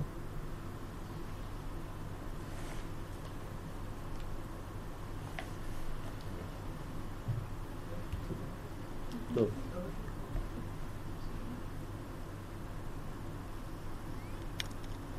יש יפה שעה, יש שאיפה שלמה, יש הרבה מפרשים של הארי הקדוש. כן? ו, ופה יש שאלה של היפה שעה. הוא שואל, זה דבר פלאי, וכי חז ושלום בסוד העיבור בתוך אימא, שם הוא שליטת מצרים? איך מצרים יכולה להיכנס כשזה בתוך עיבור באימא? הרי אמרנו שזה מדרגה גבוהה שם, אימא. איך מצרים נכנסים לשם? איך יש יניקה למצרים שם? אם כן, מה הרווח של זה חזר להיכנס בתוך העיבור? אתה אומר לי שהוא נכנס לשם כדי להישמר. אז אם גם לשם נכנסת הקליפה של המצרים ויונקת, אז מה שווה להיכנס? שישאר בחוץ. כן? שאלה טובה. ועיין שם שמיישב את תמיהתו. בעצם מה, מה קורה? כן? איך הוא מיישב את תמיהתו? שיש יניקה חיצונית, זה לא יניקה פנימית, מהותית. יש יניקה מינימלית. והנה, גם אז היו לו בחינת מוחין מלובשים תוך חיצוניות דנהי דאימה. ואז כל ג' מוחין שלו, ובפרט מוח הדעת שבו, חסדים והגבורות, שם היה תלוי פגם אבון הדור ההוא, כולם היו מסתלקים ממנו ולא היו מאירים בתוכו. כלומר, כל האורות הסתלקו ממנו, לא להאיר. יש עכשיו ניתן האות לכבות את האור. למה? שלא תהיה יניקה. שלא תהיה יניקה. בסדר? אז מה קורה? אני עכשיו חייב לתרגם לכם את זה שוב פעם. כשיש מצב לא כל כך טוב, כשאומות העולם יונקות מעם ישראל, מה קורה לעם ישראל באופן פרדוקסלי? גם הוא אין לו אור. אז אתה שואל את עצמך, ריבונו של עולם, עכשיו אני צריך את האור, עכשיו אתה לוקח את האור? אז פה לא מבינים. אבל אם היית לומד, אז הקדוש ברוך הוא מסביר לך. בני היקר, אם הייתי נותן לך אור במצב כזה, האור לא היה מגיע אליך, היו גונבים לך אותו. לכן אני נמנע מלתת לך את האור, ואתה חושב שזה הסתר פנים, אבל זה לטובתך. כדי שלא תהיה יניקה לחיצונים, אז אני אומר, הנה, אין כבר, הוא כבר לא, אי אפשר לעכל לו שום דבר, אין לו כלום. הוא העביר את כל האורות על שם אשתו, על שם אמו, כן? אין לו כלום. ואחד היה לו, היה לו, אה, כן, כן, בוודאי, כל המצבים. יש אחד במס הכנסה כדי לקחת לו מלא דברים בבית. אז היה לו ציורים גדולים, היה עשיר מאוד, אז היה לו פיקאסו והכל, הוא מחק את השם ושם זה על שם אשתו. הלך הפיקאסו. הבנתם? לא הבנתם. זה החתימה, מה- יש שם? שם הכל על שם אשתו. הלך כל הכסף. רק נשאר כיסתא דחיותא קצת. מה? כן. נשאר אה, מינימום חיים, כן, כיסתא דחיותא, כדי שגם הוא לא ימות. אבל האמת שהכל נעלם. רוב הדברים נעלמים. אז לפעמים יש מצבים שעם ישראל, אתה רואה אותו בחושך, ואתה שואל, אה, כן, אנחנו רוצים אור, כן, אבל אי אפשר עכשיו אור, כי יש יניקה גדולה מאוד, אז אה, חוסמים את האורות. רק בחיצוניות הלבושים והכלים של נאי דאימה בלבד. עד כאן לשונו. זה מה שהאריזל מסביר לנו. כן? מסביר מחשבת פרעה. יש שאלה? זה בנהי דנהי דנהי דחגת דעוגה. כן, בסדר. טוב, גם זה חשוב.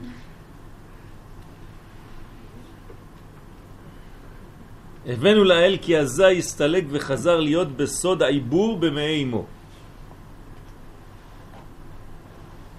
והנה פרעה הרשע, מחשב גדול היה, אין כמוהו. זה, זה, זה דברי הארי, כן? על מי הוא אומר בדיוק אותו דבר? ממש, אותם מילים. מחשב גדול היה, אין כמוהו. על האמן. בדיוק ככה. וגם אשתו. מכשפה גדולה, אין כמוה. כלומר, הם היו במדרגות של כישוף, כן? פרעה בכלל היה מחשב גדול, גדול באיכות, כן? קטן בכמות. כן, היה בלוק. היה בלוק אחד, כן? של אמה על אמה. קובייה. נחמד, לא? גוץ כזה, כן? צריך להבין מה זה אמר. כן, צריך להבין מה זה אמה. אבל אה, כן, רץ ככה בארמון. וידע בחוכמתו בעניין הסתלקות עזה מהנהגת העולם. אמה, אמה, אבל אה, ידע מה קורה בעולמות העליונים. נראה לי ששנינו היו קטנים, גם פרעה עשו אותו 70. מה? גם פרעה עשו אותו 70. כשמדברים על הרשעים, עשו אותם קטנים. שפרעה 70 סנטימטר. כן, תמיד... אה, 70 בזה. מי עוד? אה? מי עוד? אולי בלעם, גם היה קטן רוכב על חמור. ידע בחוכמתו עניין הסתלקות עזה מהנהגת העולם. כלומר, בדיוק כמו המן. אותו דבר, אתם רואים, זה חוזר בהיסטוריה. וראה כי אין זה נקרא בשם הוויה, משגיח ושליט, אז, אז, כן, בעולם, זאת אומרת, אז זה בלי זמן. אז זה בלי זמן. שלא... לא. זאת אומרת שבשלב זה אין גילוי הוויה. זה לא אומר שפרעה לא מכיר את שם הוויה. פה אנחנו מבינים יותר מה קורה שם. פרעה אומר להם, אל תגיד לי את השם הזה, הוא ישן, הוא לא פה, זה כמו, כן, כמו המן. עכשיו זה לא מופיע, עכשיו אתם בקטנות. ולכן כאשר בא אליו משה, כפר בעיקר ואמר, לא ידעתי את הוויה. מה זה לא ידעתי? זה לא שאני לא מכיר את השם הזה, מה... פרעה ידע, כן? מי לא ידע? אבל אמר לו, לא, לא, אל תבלבל אותי פה, השם הזה, י' כו' לא מופיע עכשיו. אתם בקטנות, המדרגה, כן? זה עלה לזה, מסביר למשה בקבלה. איך ידע? ידע, זה מחשב, זה הכישוף. בכוח הכישוף מקבלים אינפורמציות כאלה גדולות, כן? כישוף זה דבר קל. מה זאת אומרת דבר קל? שמקבלים בקלות.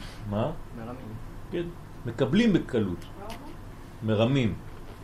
כן, יש הרבה רמאות, והגישה היא קלה מאוד. כלומר, על ידי כמה דברים שהם אה, משורש הקליפה, אתה מקבל מהר.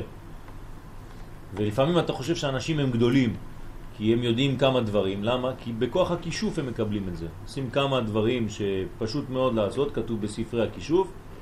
כן, למשל, חז ושלום להתייחד עם אה, בהמה, עם חמור, ואז, כן, אתה מגיע למדרגות גבוהות מאוד של כישוף, ואתה מקבל מלא אינפורמציה מכל מיני שדים ורוחות.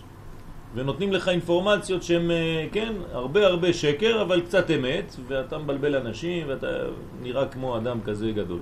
מפחיד ועושה דברים, ומסוגל אפילו לעשות דברים. אז זה, זה קבלה, כן, קלה. זה דבר שלא נשאר. כלומר, אתה תחת אה, קליפה. בקדושה אפשר להגיע למדרגות הרבה יותר גבוהות, אבל הזמן הוא הזמן האמיתי. הקצב, השלבים, לאט לאט, כמעה כמעה, אבל כשאתה מקבל זה שלך. קנית. אה, מה? יש לי את הדוגמה הפשוטה שדיברנו עליה כבר הרבה. כשאנשים סמים, כן. נכון, הם באמת מקבלים, הם יודעים בוודאי, בוודאי. אבל הם מגיעים נכון, נכון. נכון. אתמול, שלשום, בלילה הייתי עם אחד כזה. כשחזרתי בשעות לא שעות, הייתי עם אחד כזה, השם ישמור. כן, והוא אומר לי, אומר לי, תשמע, אני רואה דברים, אני רואה דברים, הגעתי למדרגות גבוהות מאוד. תלמיד חכם היה, והוא נפל לזה. כן, ודיברתי איתו עד לא יודע איזה שעה בלילה, וכדי לאזן אותו קצת ולנסות, יש לו תינוק קטן, ו- והוא רואה, מקבל דברים, ורואה דברים, הוא אומר לי, תשמע, כל מה שאני יכול להשיג ב... ב-, ב- לא יודע כמה שנים של לימוד, אני משיג את זה תוך חמש דקות עם סמים. מגיע למדרגות ורואה דברים ומקבל אינפורמציות ויודע מי זה גלגול של מה וזה. כן, אבל מצד שני הוא, הוא כן, מת חי, כן, הורס את עצמו, הוא שרף את המוח שלו כבר. אז זה, זה לא, זה דברים הרעים, זה הולך, אה, כן, נגמר. וכשהוא חוזר מהסמים, כן, הוא בדיכאון אה, גמור. אתמול זה היה דיכאון, כן, שלשום זה היה האורות, אתמול זה היה דיכאון. אז גם אתמול היה צריך לטפל בו בצורה אחרת, השם ישמור, שם בדאון. כן, אז זה פשוט, זה קבלה פשוטה, קל. כן, אבל זה אה, קצר. גם אמר מי הוויה אשר אשמע בקולו. אז פרעה שואל, כן, מי הוויה אשר אשמע בקולו? וכך פרעה אמר אל משה, הנה הזה נקרא י' כ' ו' כ' אשר אתה בא בשליחותו. נותן למשה שיעור. אליי, כדי שאשמע בקולו, והלא סילק השגחתו ונכנס בסוד העיבור. אומר לו, מה אתה מבלבל אותי? אני יודע את הכל. וכך ביארו חז"ל את עניין ויחזק הוויה את לב פרעה. מה זאת אומרת? כל מכה ומכה הוא היה מחזק את לב פרעה, כן? כי בכל פעם שמשה הזכיר את שם הוויה, דווקא בגלל זה היה גורם לו שאדרבה יחזק את ליבו, כי היה בטוח שהנהגת שם הוויה לא הייתה מתגלה. קיבלתי את זה מהמחשבים, מכל החרטומים שם, ומשה כל הזמן בא בשם הוויה. אומר לו, לא יכול להיות, אתה אומר לי ששם הוויה מתגלה, ואני רואה שהוא לא מתגלה. אז הוא כופר, כופר, כופר, כופר, עד שבסוף הוא אומר, כן, השם הצדיק, ואני ועמי הרשעים. אחרי זה בסוף אומר, לך תתפלל גם עליי. ברוך חזר בתשובה, כן, בסוף, בים. בים סוף חזר בתשובה. על זה אמרו חז"ל שצריך להגיד מי חמוך באלים השם, מי כמוך נהדר בקודש. בהתחלה מי חמוך, מי כמוך. למה? כי בהתחלה נכנס לו מים. אוי חמוך, כן? אז הקדוש ברוך הוא אומר לו, לא שמעתי, צא קצת מהמים, אומר לו, מי כמוך? אה, בסדר. יש איזה חידוש ששמעתי על אה, מי השם אשר ישמע בקולו. איך? מי השם? אשר שמע בקולו, כן. כי אנחנו יודעים שרשעים בעצם אה, רואים גם את. מה יקרה להם בעצם, נותנים נבואה. ופה הוא אמר, מי השם אשר ישמע בקולו, אתם יודעים, הוא אומר להם פרעה, אתה יודע מתי אני אשמע בקולו? אשר אשמע בקולו זה בעצם הגימטריה של כל המכות מצרים. כשיגמרו כל מכות מצרים, אז הוא ישמע בקולו. אז, אני, אז הוא ישמע זאת בקולו. אומרת, הוא הוא אמר נבואה. ניבא. ולא ידע מה שניבא. ניבא ולא ידע מה ניבא. יפה, חזק וברוך. אמנם בשם אלוהים, כן היה פרעה מודה, אה, זה, זה, ה- זה המשחק שלו, זה, עכשיו אתה במגרש שלי. שם אלוהים הוא יודע. והראיה, מיוסף, שאמר לו, האלוהים יענה את שלום פרעה. אה, יוסף, כן, יוסף מדבר איתו ברמה, הוא מבין, יוסף שבינתיים לא הגיע זמן הגאולה, אז לא מדברים בשמות אחרים. גם יוסף יודע את שם הוויה, כן? ואף הוא השיב לו, אחרי הודיע אלוהים אותך, כן, אין חכם ונבון כמוך. והעניין הוא כי כאשר הזה בגדלות יש לו מוכין לשם הוויה, ואילו כאשר הוא בקטנות או בזמן עיבור יש לו מוכין דאלוהים.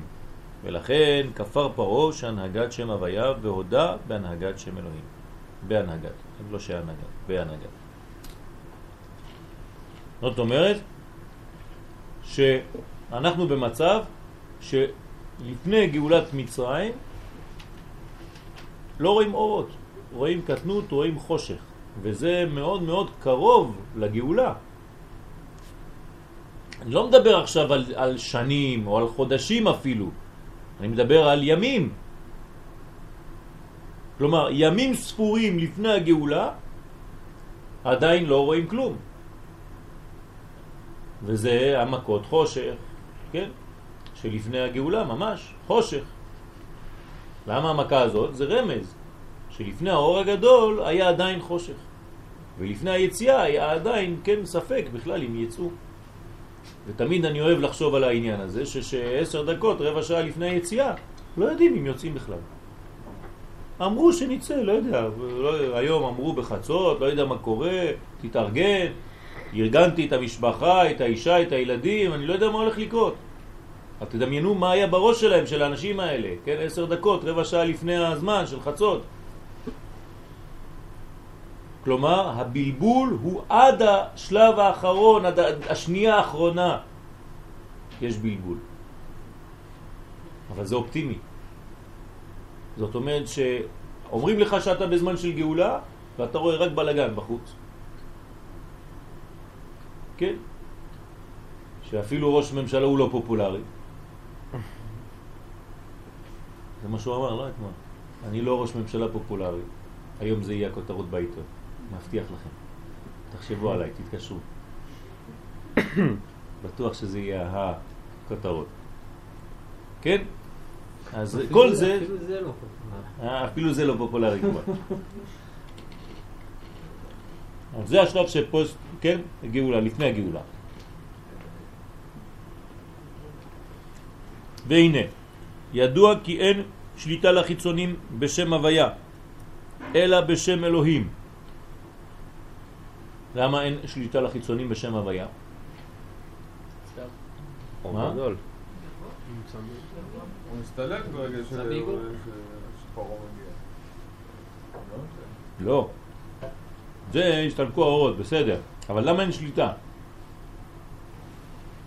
בגלל שהוא מכונס? בגלל שהוא... לא. אמרתם את זה, בגלל שהוא אור חזק מאוד. אין, אין אפשרות לחיצונים לשלוט בשם הוויה, בשם כזה. זה כשהשם הזה מופיע, הוא שורף הכל. זה השם של הגאולה. בעצם חוכמה. כן, זה חוכמה. וגם דבר זה חיזק את לב פרעה, שהרי הוא ידע שיש יניקה לג' שרים כנ"ל, וגם ידע שאין יניקה משם הוויה, ידע שהוא לא יכול לנוק משם, ולכן חיזק את ליבו שאכן אין שם הוויה שם. כן, הוא רוצה כאילו להרגיש שאין שם, מתעקש לומר שאין שם הוויה. מה? כן. שאם לא כך, איך הייתה יניקה לג' שרים? לכן כפר בשם הוויה. אומר, לא יכול להיות, הנה השרים שלי יונקים משם, שמתי אותם במקום הנכון, כן, בצינור הראשי, שיוצא מהראש אל תוך הגוף.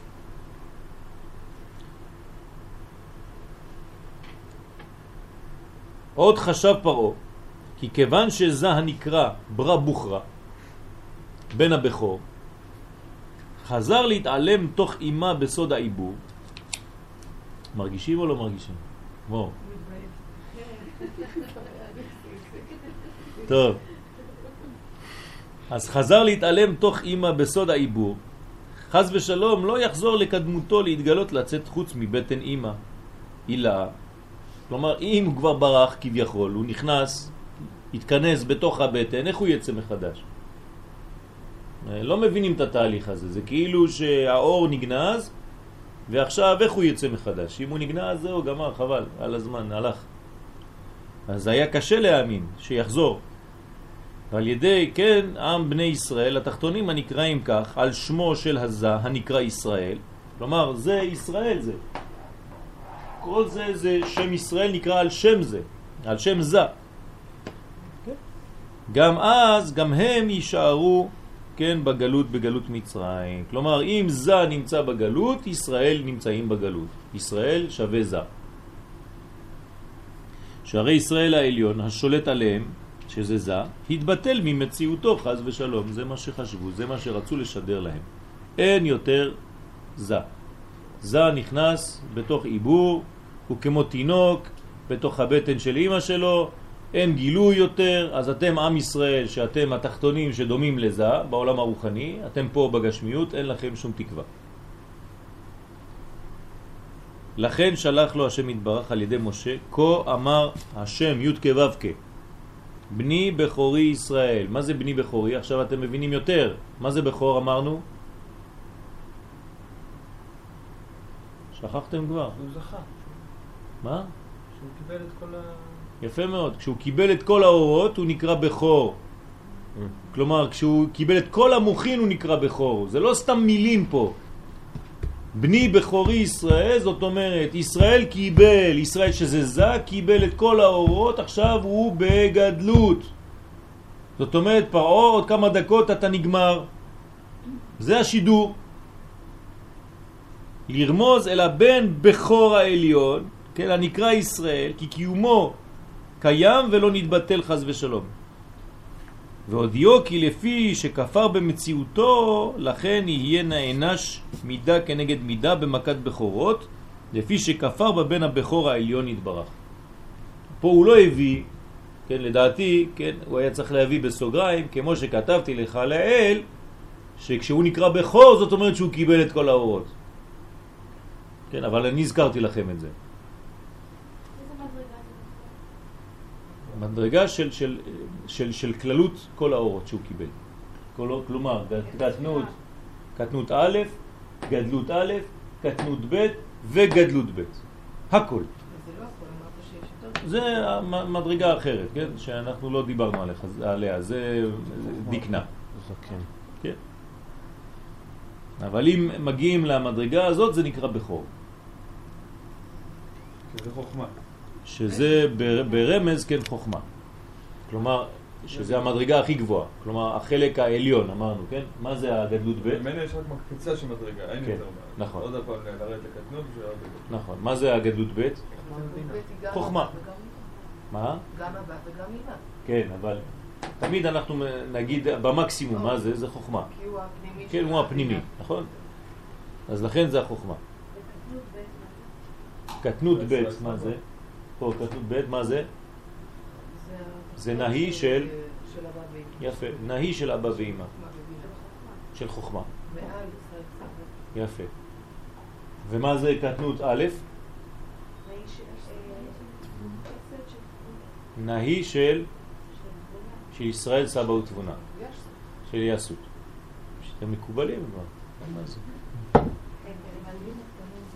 אז תדעו לכם שבכוונות של פסח, אם יהיה לכם למשל הגדה עם כוונות, אז הם, כתוב שם תכוונו למשל במקום הזה לקבל קטנות אה, א', אז אתם יודעים, צריך, תכתבו שם, עכשיו תעבדו על המגילה, על המגילה, על הגדה שלכם, כן, קטנות ב' שווה זה זה וזה, ואז יהיה לכם קל יותר להבין מה קורה. בסדר? עכשיו, למה זה מקביל חוכמה בעולמות? אצילות. לכן אמרתי לכם מקודם שהרמח"ל כותב שאין גאולה אלא באצילות. זאת אומרת, כשאור החוכמה מופיע בעולם. זה נקרא אור החוכמה. מה? בתכונה, כן. כן. חוכמה, כן, סייג לחוכמה שתיקה. זה שקט מוחלט. זה בית המקדש. כן, בבית המקדש יש שקט גמור כי שם מופיע הדבר הזה, הכוח הזה. אז זה החוכמה. חוכמה אלוקית, כן, כל דממה דקה. לא ברוח, לא בזה, ולא ב... כן? כל דממה דקה, הקדוש ברוך הוא מופיע ב- ב- בחוכמה הילה, זה הגאולה. כן, אבא דומה לשמן. שמן נוזל בשקט, בלי לעשות רעש. בסדר? אותו דבר, כמו שאמרנו מקודם, אדם דיסקרטי שמקבל ולא מגלה לכולם שהוא מקבל מה שהוא מקבל. כתב בספר הכוונות ז"ל. אתם איתי? יש לכם עוד אה, כוח? אה, שאלה. כן. טוב, טוב, לשאול שאלות, כן? זה חשוב, כי זה, אם לא, חבל. אמרת על גדלות א' שזה נהי, שבעצם... נהי דמה. לא. כן, ונהי דבינה. ד- דתבונה. נהי דבינה זה תבונה. כן, נכון, אבל זה כלים. כן, נכון. כן. אז, אבל כשמסתכלים על תבונה, אז גדלות א' זה חגת של. של תבונה. גדלות א' זה חגת, כן. אוקיי. גדלות א', גדלות, לא קטנות. גדלות א' זה חגת. כי קטנות זה נאי. אוקיי. אבל זה בעצם חגת ונאי של חצי המדרגה. תשמע, זה הכל מוקלט. יש לה גם עיבור, גם יניקה וגם מוחין. ברוך השם. לא, יקשיב. כן, נכון, נכון. ברוך השם. מקיפים. עוד לא השגת את המקיף.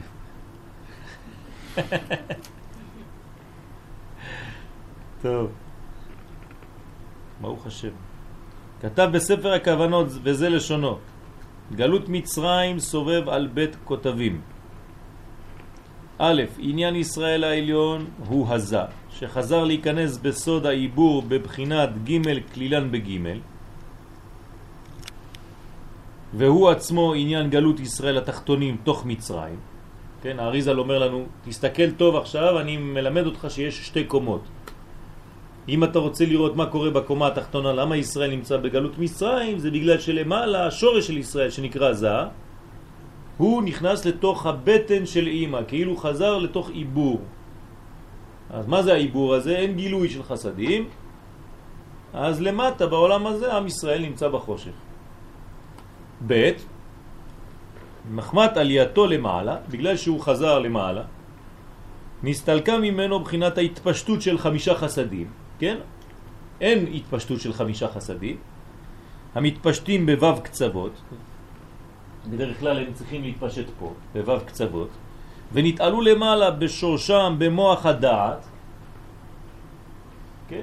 כולם התרכזו שם למעלה, חזרו, שבו במקום הגרון שבו, מה זה הגרון שבו? כי איפה נמצא הדעת?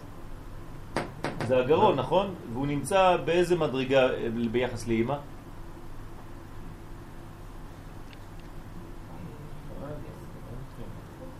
יסוד של אימא. יסוד של אימא, נכון? אם אני מצייר את אימא מאחורי זה, זה אנחנו ביסוד שלה שם. אז הכל גנוז בתוך היסוד, לא יצא החוצה. אז מקום הגרון שבו ששם הוא סיום היסוד דאימא, הנה הוא אומר את זה, שבתוך הזה. ושם בגרון, כן, תציירו אימא עומדת, והבן הקטן עומד, הראש שלו, הדעת שלו מגיע ליסוד שלה. כן? זה, זה, זו התמונה. רק שהיא לא בחוץ, היא בפנים. היא פנימית אליו. ובתוכה נמצא אבא. כולו פנימי, לא רואים אותו בכלל. כן, אז זה ציור אה, רוחני. ושם בגרון הוא מקום אחיזת קליפת מצרים, שהוא מקום צר. אז איפה יש אחיזה של מצרים? בדעת הזאת של זה, שהיא יסוד של אימא, שם יש את גלות מצרים. זה המקום שהתינוק קשה לו לצאת, זה נקרא מקום צר. איך נקרא המן? איש צר ואויב. אותו דבר. יש הקבלה בין הדברים ששם המעבר הוא מעבר קשה כדי שהתינוק יצא לאוויר העולם, הוא עובר דרך המקום הצר הזה, הוא במיצרים. מים צרים, מיצר. כן, אז האישה, כן, מאבדת את המים, זה כמו דם, צפרדע, קינים, כל המכות. מתחילים במים. ולא היה מאיר כוח דעת בגופה דזה. אז אין כוח הדעת, אין הערה. מוח. כן, זה מוח, כן, הדעת, בגופה דזה. אלא בחינת אחוריים של הלבושים של יסוד אימא, שהם י' דמים. אז מה כן? רק האחוריים, כן, של הלבושים של יסוד האימא, כן, מינימום של משהו, זה נקרא דמים. איך קראנו לזה? מה זה הדמים האלה? זה שם אקיה בריבוע, א', א', ק', א', ק', י', א', ק'. זה מה שמופיע. מה קורה בסוף התהליך? כשהדמים האלה אה, אה, אה, יהפכו לחסדים, מה יקרה לאימא התחתונה? האדם שלה יהפוך להיות חלב.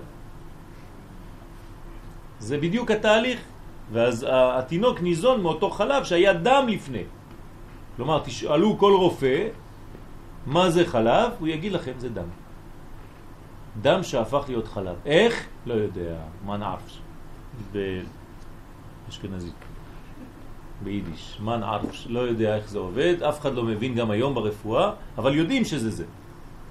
יודעים שהחלב זה דם. דם שהפך להיות לבן. פלא פלאות. ולתקן עניין זה, אומר הנביא, ואומר לך בדמייך חיי. מתי אנחנו אומרים את זה? בברית, נכון? ואומר לך בדמייך חיי, ואומר לך בדמייך חיי. ומה אנחנו נותנים לתינוק באותו זמן? לשתות קצת מהיין. שמים לו בפה. כן? שזה הרמז שהוא התחיל במדרגה הזאת, ועכשיו הוא הולך לינוק חלב. דרך אגב, אחרי הברית, מיד צריך להעניק אותו. אז, אז מביאים לו חסדים. כלומר, כי תמורת הדמים הללו, אשר בגללם נשתעבדת, יימשכו לך חיים העליונים שהוא עניין לידת הזב והתגדלותו. ואז ייכנסו בו מוכין דגדלות הנקראים חיים, שהם סוד אקיה, הוויה אקיה.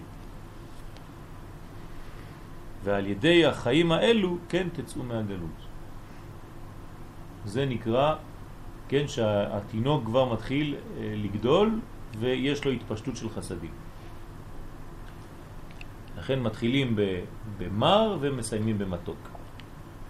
בדיוק כמו ההנקה של התינוק, שיש חלב שיוצא מהחזה של האימא, מצד אחד הוא יותר מר מהצד השני.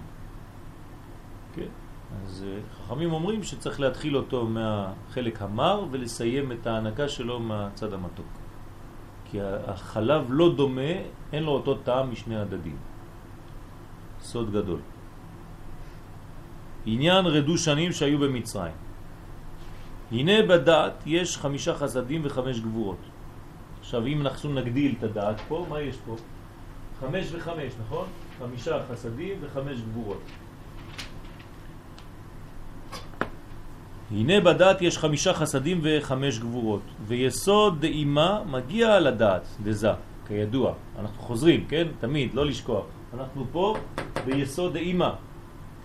ונמצא כי יסוד דאימה כולל ומלביש את העשר חסדים וגבורות הללו.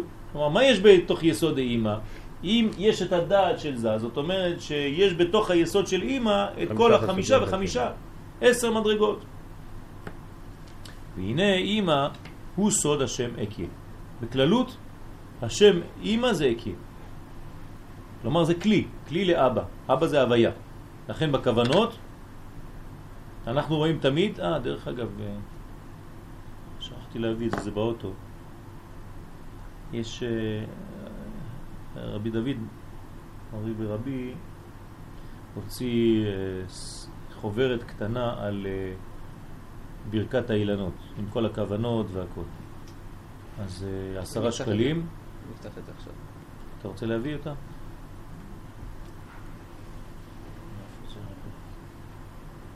צריך להביא את זה בבגאז' מאחורה. 1411. 1411, כן.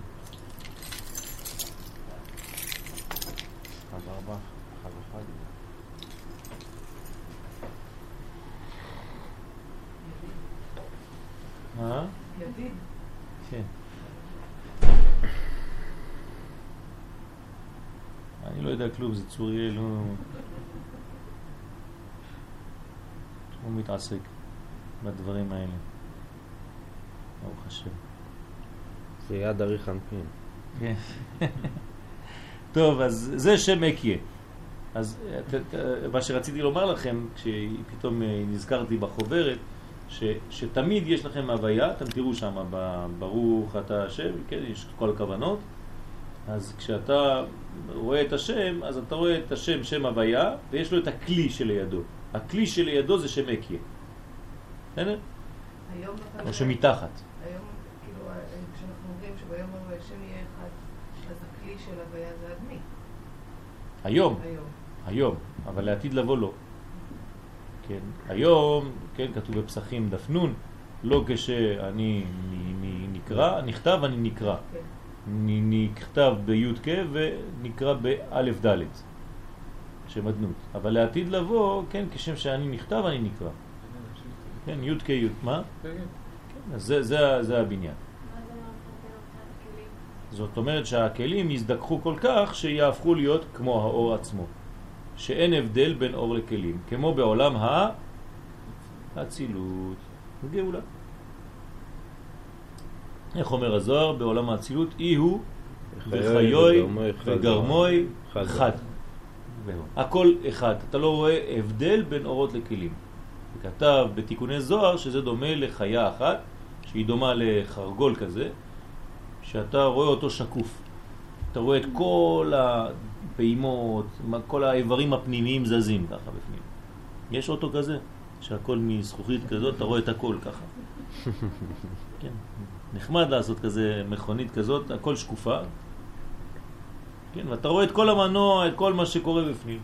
זה רעיון טוב, תעשה כלי כזה, זה כלי די אצילות. תקרא למכונית הזאת אצילות.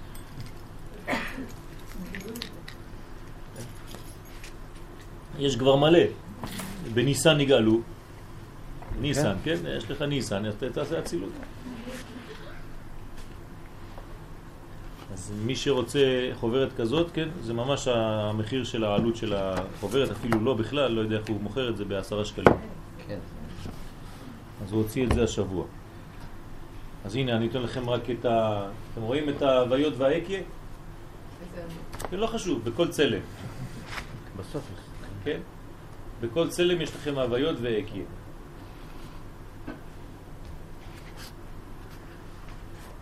ברוך השם, עשה עבודה יפה.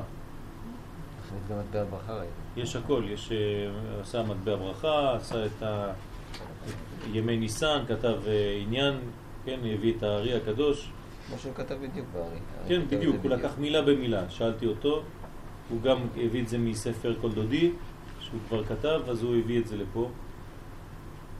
וממש, גם שם. כן, גם, יש גם את הבדיקת חמץ, עכשיו יש לו הכל, יש לו אגדה ויש את זה, כן. מסודרים. וגם תשובה. עכשיו, הוא כתב ספר על התשובה. ברוך השם.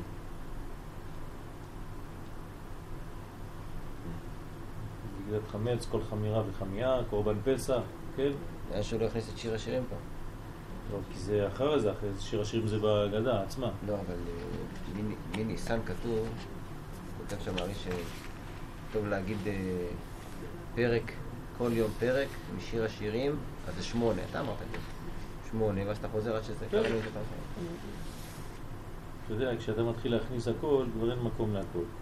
כי אתה מגלה שיש עוד ויש עוד ויש עוד, זה כמו הכוונות. בסוף אתה נשאר מתחת למים ולא יוצא יותר. מה? טוב. אז אה, אין יותר. נגמרו מה? הספרים. זהו, הבאת את הכל? כן. וואי וואי וואי. לא אין... לא, אני לא... אין לו, זה עכשיו F2. לא, לא. מי שרוצה, כן? כבר לקח, כבר לקח צוריאל.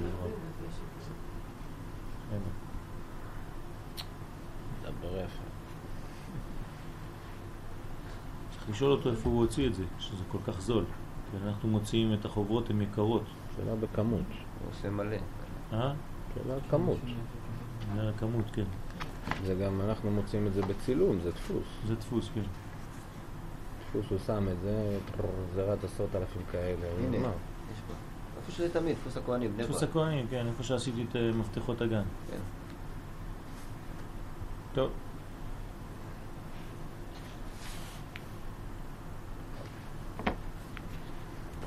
אז אני חוזר, עניין רדו שנים שהיו במצרים. הנה בדעת יש חמישה חסדים וחמש גבורות, ויסוד אימא מגיע לדעת דזה, כידוע. נמצא כי יסוד האימא כולל ומלביש את העשר חסדים וגבורות הללו. והנה, אימא הוא סוד השם אקיה. נמצא כי ביסוד דאימא יש עשרה שמות אקיה, והם לבושים לחסדים וגבורות של הדעת. מי שלא מבין משהו שיעצור אותי, כן? ובחינה זו הייתה יניקה לקליפה, שם היה יונק, בגלל שזה היה היסוד, המעבר. יניקה לקליפות. ושם היה הפגם. ועשר פעמים אקיה הוא בגמטריה רדו. כלומר, זה מה שכתוב ברדו מצרימה. מה? לא שמעתי. לא. זה איזשהו איסוף של הדברים. כן, כן, נכון. כשאתה אומר עשר אה, בדעת, אני שואלת אם דעת הוא פרצוף. אם יש לה... אנחנו לא קוראים לו פרצוף, אבל יש לו, כן, הוא, הוא מעבר. אין פרצוף דעת, אבל הוא מעבר שכולל את כל מה שהיה בבינה, בחוכמה ובבינה, ומעביר את זה. הוא כמו נשמה, נשמת דבק. כן, אפשר איזשהו איסוף של הדברים? כן. תעשה, תעשה אני אתה. אני לא. אני רוצה. אה, אתה רוצה שאני אעשה? כן. למה? למה לא אתה? למה תמיד אני? אה, מי רוצה לעשות סיכום? קשה? קצת קשה, הכל קצת אה, עדיין לא נתפס טוב. באופן אה, כללי, נגיד, כל מה שעניין של, של, של זה, הבנתם, שהוא במצרים והוא לא יכול להתפשט. כלומר, הראש לא מתפשט בגוף, כלומר, אין חסדים שמתפשטים בזה. העליון. מה קורה בעולם הזה? ישראל נמצאים בגלות.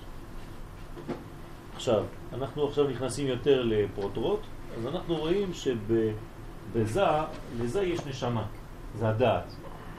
כלומר, כשאני רוצה להעביר את כל האנרגיה של הראש לתוך הגוף, אני חייב לעבור דרך הדעת. לכן בדעת יש ריכוז של חמישה חסדים, כל מה שעתיד לרדת, וחמש גבורות, גם כן כל מה שצריך לרדת. כי זה הבניין. עכשיו, מה קורה פה? אם זה, אמרתי שאימא נכנסת לתוך, נכון? אימא נמצאת פה. אם הייתי מצייר את אימא, כן? הייתי מגיע לפה לבחינה של היסוד שלה. זאת אומרת שביסוד של אימא, מי יונק שמה? פרעה ושר המשקים, שר הטבחים ושר האופים. הם נמצאים כאן. כן? לפתח חטאת רובץ, זה הסוד. כן? בפתח של היסוד דאימא. לכן אין התפשטות פה. אז במקום שיהיה התפשטות, מה קורה שם? יש עשרה דמים. זה שם אקיה. כן, א', א', כ', א', כ', י', א', כ', י', כ'. עד אשר, כן, מה קורה בזמן הזה? זה מה שהוא אומר פה, כן? הנה אימא הוא סוד שם אקיה, נמצא כי ביסוד האימא יש עשר שמות אקיה. כלומר, זה הדמים שאמרנו, זה עשר כאלה. עשר כאלה זה עולה, כן, 21, זה שם אקיה, כפול 10, שווה 210. 210 זה שם רדו. זה שנאמר להם רדו מצרימה. זאת אומרת שאתם יורדים למצרים, כמה זמן הם נשארו בגלות? 210 שנה. זהו, זה הסוד. כלומר, 210 שנה שנכנסו לגלות, זה בגלל שזה כל הזמן שיש יניקה פה ביסוד של אימא שלא מתפשט. עכשיו צריך לשחרר את זה. עכשיו, איך משחררים את זה? בחוש, מה קורה? מה? מכות, אבל מה, מה, מה קורה בפועל בסופו של דבר? לידה. לידה. התינוק צריך לצאת. זה נקרא גילוי של חסדים. התינוק לא יכול להישאר בפנים בתוך הבטן. הוא ימות חס ושלום. והאימא בסכנה. אז יש לידה. הלידה נקראת יציאת מצרים. זהו. בסדר? ואז זה השם הבכור. בני בכורי ישראל, הבכור יוצא. לכן כל הגאולה היא דומה ללידה. וכל הגאולות דומות ללידת מצרים, לכן כל הגאולות באותו מתכון. אפילו הגאולה שלנו היום, שאנחנו בעזרת השם מצפים להשלמתה, זה אותו עניין. כלומר, ברגע האחרון תהיה כאין לידה כזאת, אבל לפני זה הילד עדיין הפוך. בתוך הבטן יש לו מהלכים פנימיים ששם עוד לא בכלל דיברנו על זה, אבל הילד, התינוק לא מרגיש, אה, כן, לא מרגיש שהוא, שהוא במצב טוב, הוא לא יודע הולך, מה הולך להיות שם. מתחיל לדאוג, יש לו טראומה גדולה מאוד שצריך כל החיים שלו לתקן אותה. כן, הרבה טראומות של ילדים, של, של אנשים מבוגרים עד היום, כן, זה, זה, זה טרום לידה, זה בתוך הבטן.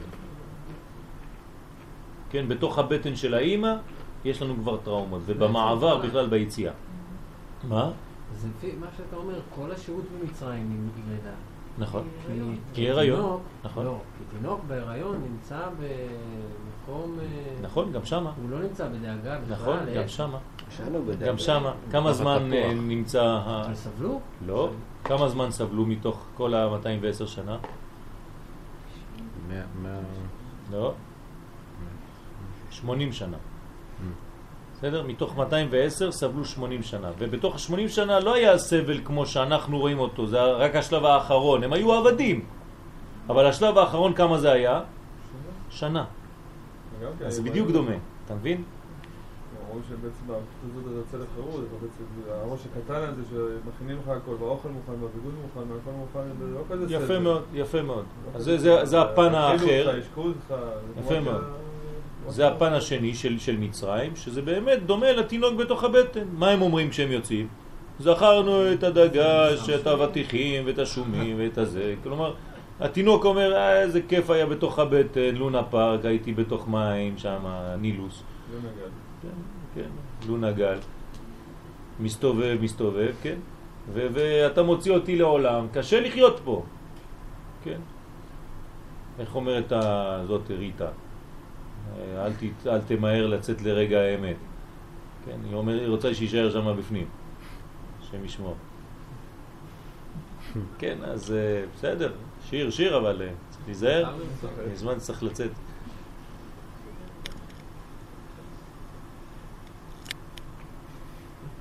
למה אתה צוחק? הזכרתי בשיר. הזכרת בשיר. טוב. אז אה, יש זמנים שצריך להיות בבטן, יש זמנים שצריך לצאת. אז זה תהליך. בסדר? אז באמת השיעבוד, כן, לא כמו שאנחנו חושבים. אנחנו חושבים שכל הזמן שהם היו שם היה אותו שיעבוד, זה לא נכון. כן, היו חיים... אה, נכון, כן, בדיוק. אבל בתוך השלב האחרון, שם התחיל הזירוז הזה. כן, עשו להם זירוז. כי התינוק לא יכל לצאת, אז הכניסו את האימא לבית חולים ועשו לה זירוז. איך עושים זירוז? שוטפים. שמה, בתוך הבטן של האימא. אז היא לא מרגישה טוב, כן, זה, זה לא נעים. אבל עושים לה איזו שטיפה כזאת פנימית שנותנת לתינוק אה, אפשרות לצאת יותר מהר. כן, אז זה כל מה שקרה ב... כן, היה זירוז שם. זה לא טבעי, זה לא טבעי. זה לא טבעי. ולכן לא היה רק זירוז ולידה רגילה, כי בסוף בא הרופא ואמר שצריך לעשות ניתוח קיסרי. ואז הוא הכניס את היד שלו בתוך ומשך את התינוק גוי מקרב גוי ובלגן שלם, כן? זה, זה לא טבעי. עם ישראל הוא לא עם טבעי. אנחנו, קשה, אנחנו לא שייכים לעולם הזה. אנשים לא נורמליים. אנחנו לא שייכים, אנחנו חי זרים. בשביל העולם הזה אנחנו לא, כן?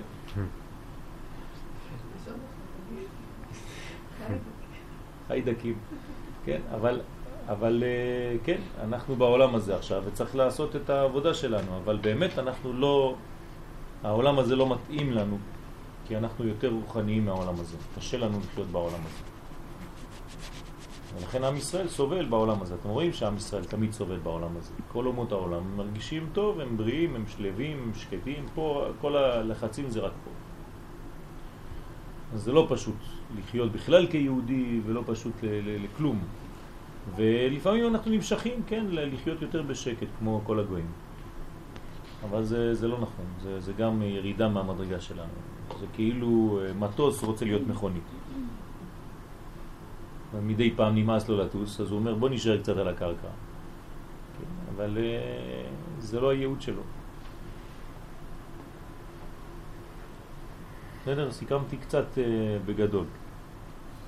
אז זה נקרא יניקת מצרים, זה הרדושנים. והעניין הוא כי משה רבנו עליו השלום חשב כי מאחר וחטאם היה הסתלקות הדעת, עכשיו משה רבנו הוא לא מבין למה עכשיו הגאולה צריכה להיות. הוא אומר לקדוש ברוך הוא, רגע, הקדוש ברוך הוא אני לא מבין. אם הם חטאו ויש הסתלקות של הדעת, כיוון שבדעת יש חמש חסדים וחמש גבורות והם ביחד עשרה הוויות. אז זה לא עשר אקיה, זה עשרה הוויות, אתה אומר לי שזה עשר אקיה, אבל אני רואה שזה 26 כפול עשר. משה שואל את הקדוש ברוך הוא, הם עושים חברותה. כן, הקדוש ברוך הוא אומר לו זה שם אקיה. אומר לו משה, אבל זה, אני לא מבין, למה זה לא שם הוויה? כן, זה 260. אז כמה חסר להם עדיין בגלות? עוד 50 שנה בגלות, אז מה הקדוש ברוך הוא, למה אתה מזרז את התהליך? יש עוד כמה ימים להיריון. זה מה ששואל משה את הקדוש ברוך הוא. אז זה גמטריה רס, כמו שכתוב, איפה הוא ראה את הרס הזה? כי שר לראות, שר לראות, כשהוא היה בסנה כתוב כי שר לראות, אז זה הרמז שם, שהוא מתווכח עם הקדוש ברוך הוא, זה לא הזמן. אתה בטוח קדוש ברוך הוא שזה הזמן? יש 50 הפרש שנה ביני לבינך, מחלוקת קודשא בריחו ומשה רבנו. כן, הלכה כמי? כקודשא בריחו. נכון? אז לכן חשב משה שכדי לתקן את הפגם הזה היה עליהם להיות בגלות מצרים רש סמך שנים, 260 שנה. כלומר שעוד לא הגיע הזמן להיגאל. וזהו עניין מראה הסנה, שאז הודיעו השם יתברך סוד גלות מצרים. ואכן על משה נאמר כי שר לראות. שר לראות, משה ראה שר, ראה 260, והקדוש ברוך הוא אומר לו לא, רדו. כלומר שהרי משה הוא בחינת הדעת הפנימי ויש בו עשר הוויות בגמטרי שר. ומשה הוא, הוא, בחינתו, זאת בחינתו שלו, הוא דעת. והוא אומר לקדוש ברוך הוא, אני בחינת הדעת, אתה שולח אותי לגאול את ישראל, אני יודע על מה אני מדבר, זה אני. אני 260. כלומר, מה זה משה? זה הקדוש ברוך הוא בעולם הזה. כי מה זה הקדוש ברוך הוא? 26, שם הוויה, כפול 10, שלמות, אז זה משה. לכן משה זה אותיות השם. זה אותו דבר. בסדר? אז משה אומר לקדוש ברוך הוא, אני, אתה, פה. בעולם הזה, אני ה... הידיים שלך, כל כולי 260, מה אתה רוצה? כלומר שהרי משה הוא בחינת הדעת הפנימי ויש בו עשר הוויות בגמטרי עשר והקדוש ברוך הוא הודיע לו, הודיע לו כי הפגם לא היה בדעת הפנימי זה השיעור שהיה ביניהם אומר לא, ישראל לא פגמו בדעת הפנימית כי אז היה במי אמו למה לא פגעו בדעת הפנימית? כי הייתה שמירה, כי זה נכנס לתוך אימא. אז לא הייתה יניקה שלמה של כל האנרגיה. הצלחנו לשרוד קצת, כן? הרווחתי כמה? 50 שנה. אז בבחינת העיבור ונסתלקו מעזה ולא הייתה יניקה לחיצונים בדעת הפנימי. היה אומנם יניקה בחיצוניות אבל לא בדעת הפנימי. וגילה לו הקדוש ברוך הוא כי יניקת הקליפות, כלומר הפגם, היה רק במה שנשאר בזה בהיותו במצב של עיבור. והפגימה הייתה בעשר שמות אקיה, ולא בשמות הוויה. אז משה בא וחשב וטען שהפגם היה בשם הוויה, והקדוש ברוך הוא אמר לו לא, הפגם היה רק בשם אקיה, וההפרש ביניהם זה חמישים שנה. ולכן אמר משה, אהיה שלחני עליכם. לכן הוא שואל את הקדוש ברוך הוא, מה הוא אמר עליהם? אני לא מבין כבר. אני חושב שהגאולה זה בשם הוויה. הקדוש ברוך הוא אומר לו, אהיה אשר אהיה, אל תדאג. בינתיים אנחנו מדברים על אקיה. דרך אגב, הגאולה האחרונה תהיה בשם הוויה. אבל הגאולה הראשונה במצרים הייתה בשם אקיה. וכיוון שיש עשר שמות אקיה בגמטריה רדו, כן? ובני ישראל כבר היו שם רדו שנים, אז הגיע זמן הגאולה. ולכן משה הזדרז, כן, אומר לו עכשיו צריך מיד ללדת עכשיו. אי אפשר לחכות יותר. ואכן משה בישר לבני ישראל כי הגיע זמן גאולתם. זה מה שקורה בגאולה, כן? לפי שכבר היו שם 210 שנים כמניין 10 פעמים אקיים, ולא צריכים לחכות 260 שנה כמניין 10 הוויות, שכנראה, ואני מתאר לעצמי, שכמה מחכמי ישראל שהיו במצרים, גם הם, כמו משה, סברו שיש להם עוד 50 שנה. ופתאום בא הגואל ואמר להם, מהר מהר, אין זמן לחכות, כן? כי צאתך מארץ מצרים הראינו נפלאות. כנראה שזה גם יהיה בצורה כזאת. שבשלבים האחרונים יהיה זירוז כזה של התהליך. דילוגים? מה? בדילוגים. בדילוגים. וכשיוצאים אנחנו תמיד יודעים ש, שהיציאה היא יציאה כזאת מהירה. למרות שבגאולה האחרונה כתוב כי לא בחיפזון. אבל יוסף כשיצא, יצא מהר, נכון? היה בכלא הרבה זמן, בשקט, אף אחד לא שמע, ויריצו מן הבור. אז יש ריצה אחרונה. אז גם כשאנחנו בשלבים של לא בחיפזון תצאו ולא במנוסה תלכון, אבל בשלב האחרון יהיה זירוז כזה. זה לא יהיה במרוצה, אבל כשזה יהיה זה יהיה. כשזה יהיה זה יהיה מהר.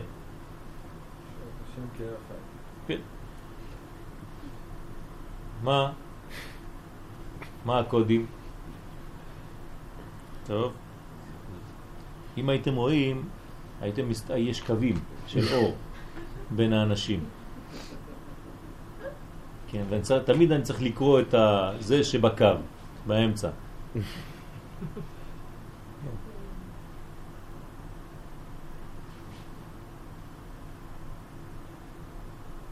נס יציאת מצרים. כתב בספר הכוונות עניין גאולת מצרים היה על ידי נס גדול מאוד. חייב שיהיה נס גדול מאוד. וזהו עניין גדולת הנס, כי הנה עם מצרים ופרעה היו כל כך אחוזים ומושרשים לינוק מן הדעת, כן, הם תפסו להם מקום שם, לא רוצים לזוז כבר. אתה יודע איזה, איזה עלוקה זאת?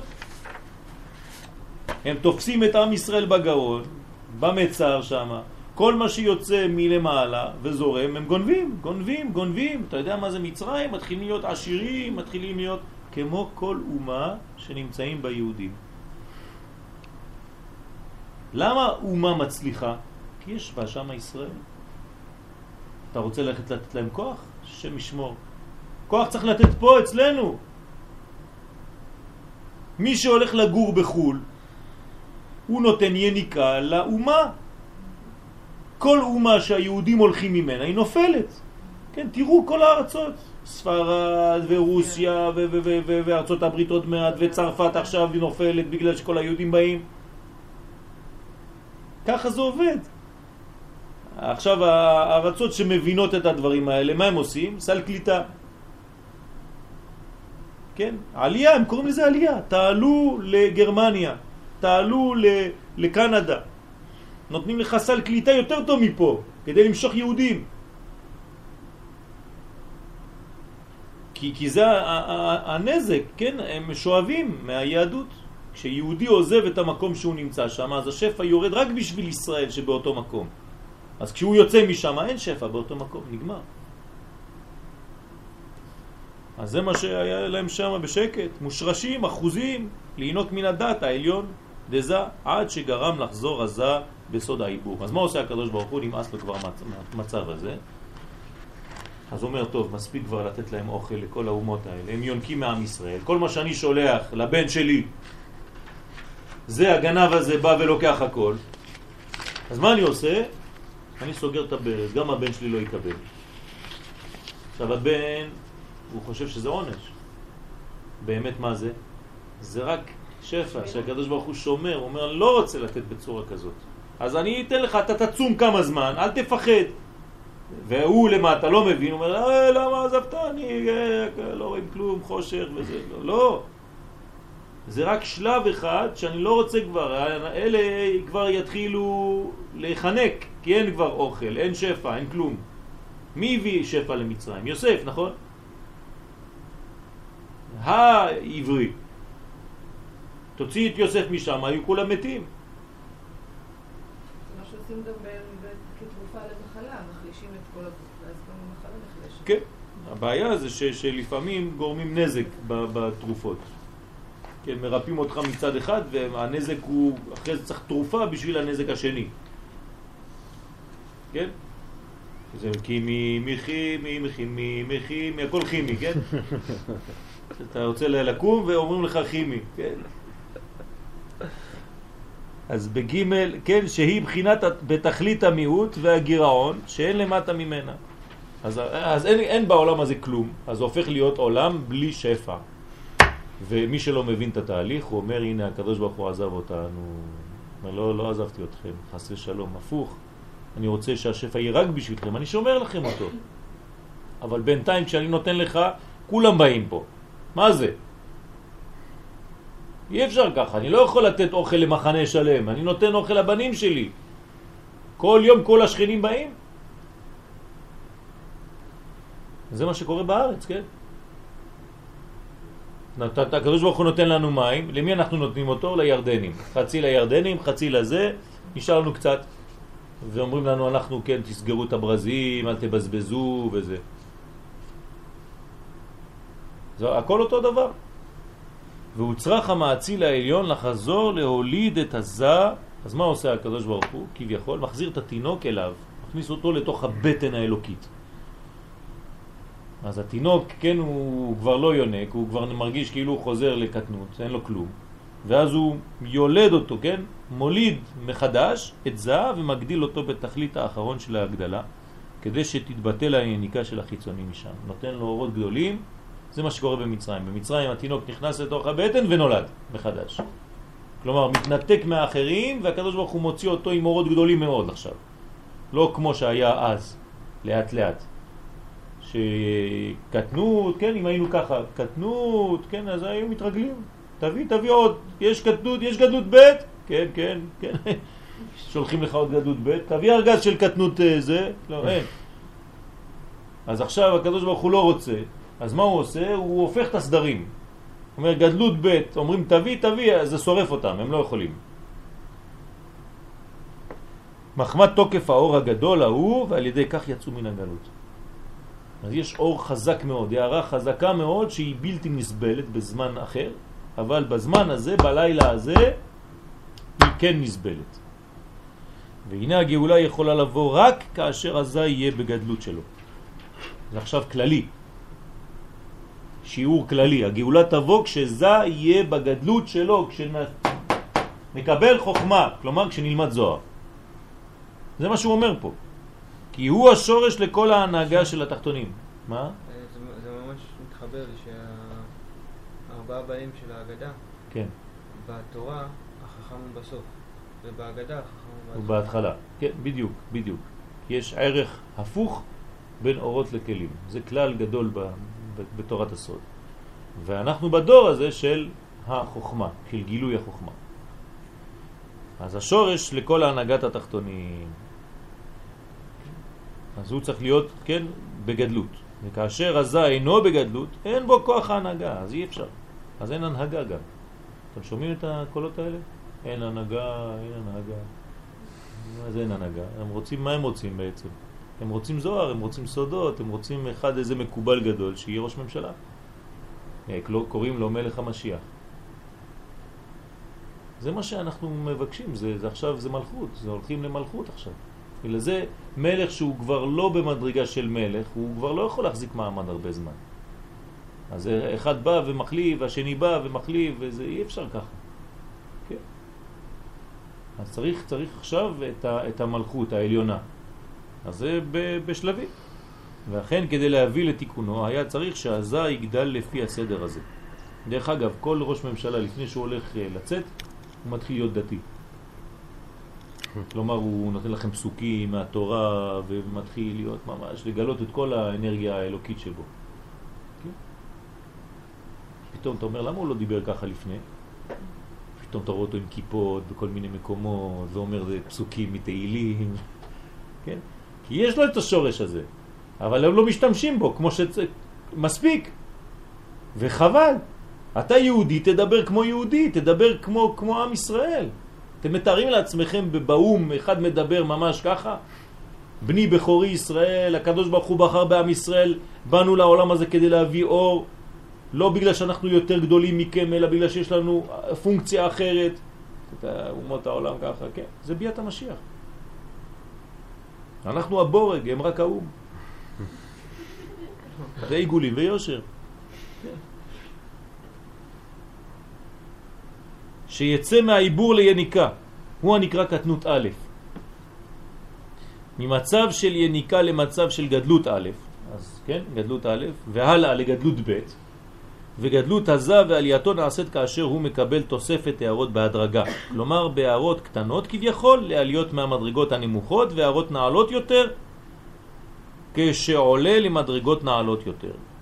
זה, זה השלב הרגיל, כן? בינתיים לא דיברנו על פסח. והנה כוח הקליפה שבמצרים היה כל כך גדול, עכשיו מדבר על פסח, שאם, כן, עד שאם ההערות של עזה היו באות בסדר הנזכר לאל מעט מעט, הקליפה הייתה מתחזקת לאט לאט, גם היא הייתה מתרגלת לקבל את האורות. בסוד העורף הנעל, כן, והיו יונקים לאט לאט, אור קטן, מתרגלים אליו, עוד יותר גדול, מתרגלים גם אליו וכו' וכו'. אבל אם אתה מכניס להם זבנג אחד חזק, כן, אז כולם מתים. והייתה נאחזת באותם מערות ומתגברת עליהם, ואז לא היה, זה נגדל כלל, ולא הייתה גאולה חז ושלום. לכן, בזה נסיים היום, עשה הקדוש ברוך הוא, שבפעם אחת יבואו כל המוחים.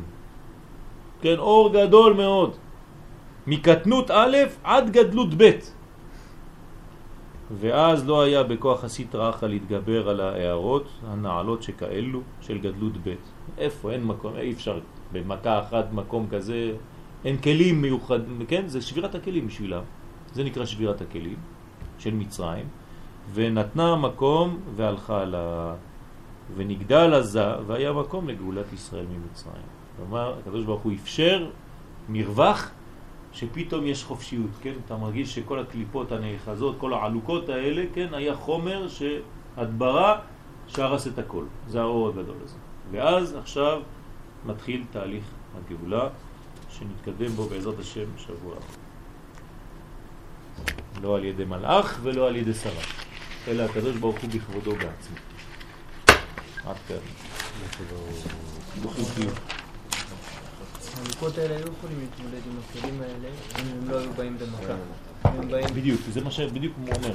כי לאט לאט, במכה אז הם לא. נכון, זה כמו, ממש כמו זה, ג'וקים וכל הדברים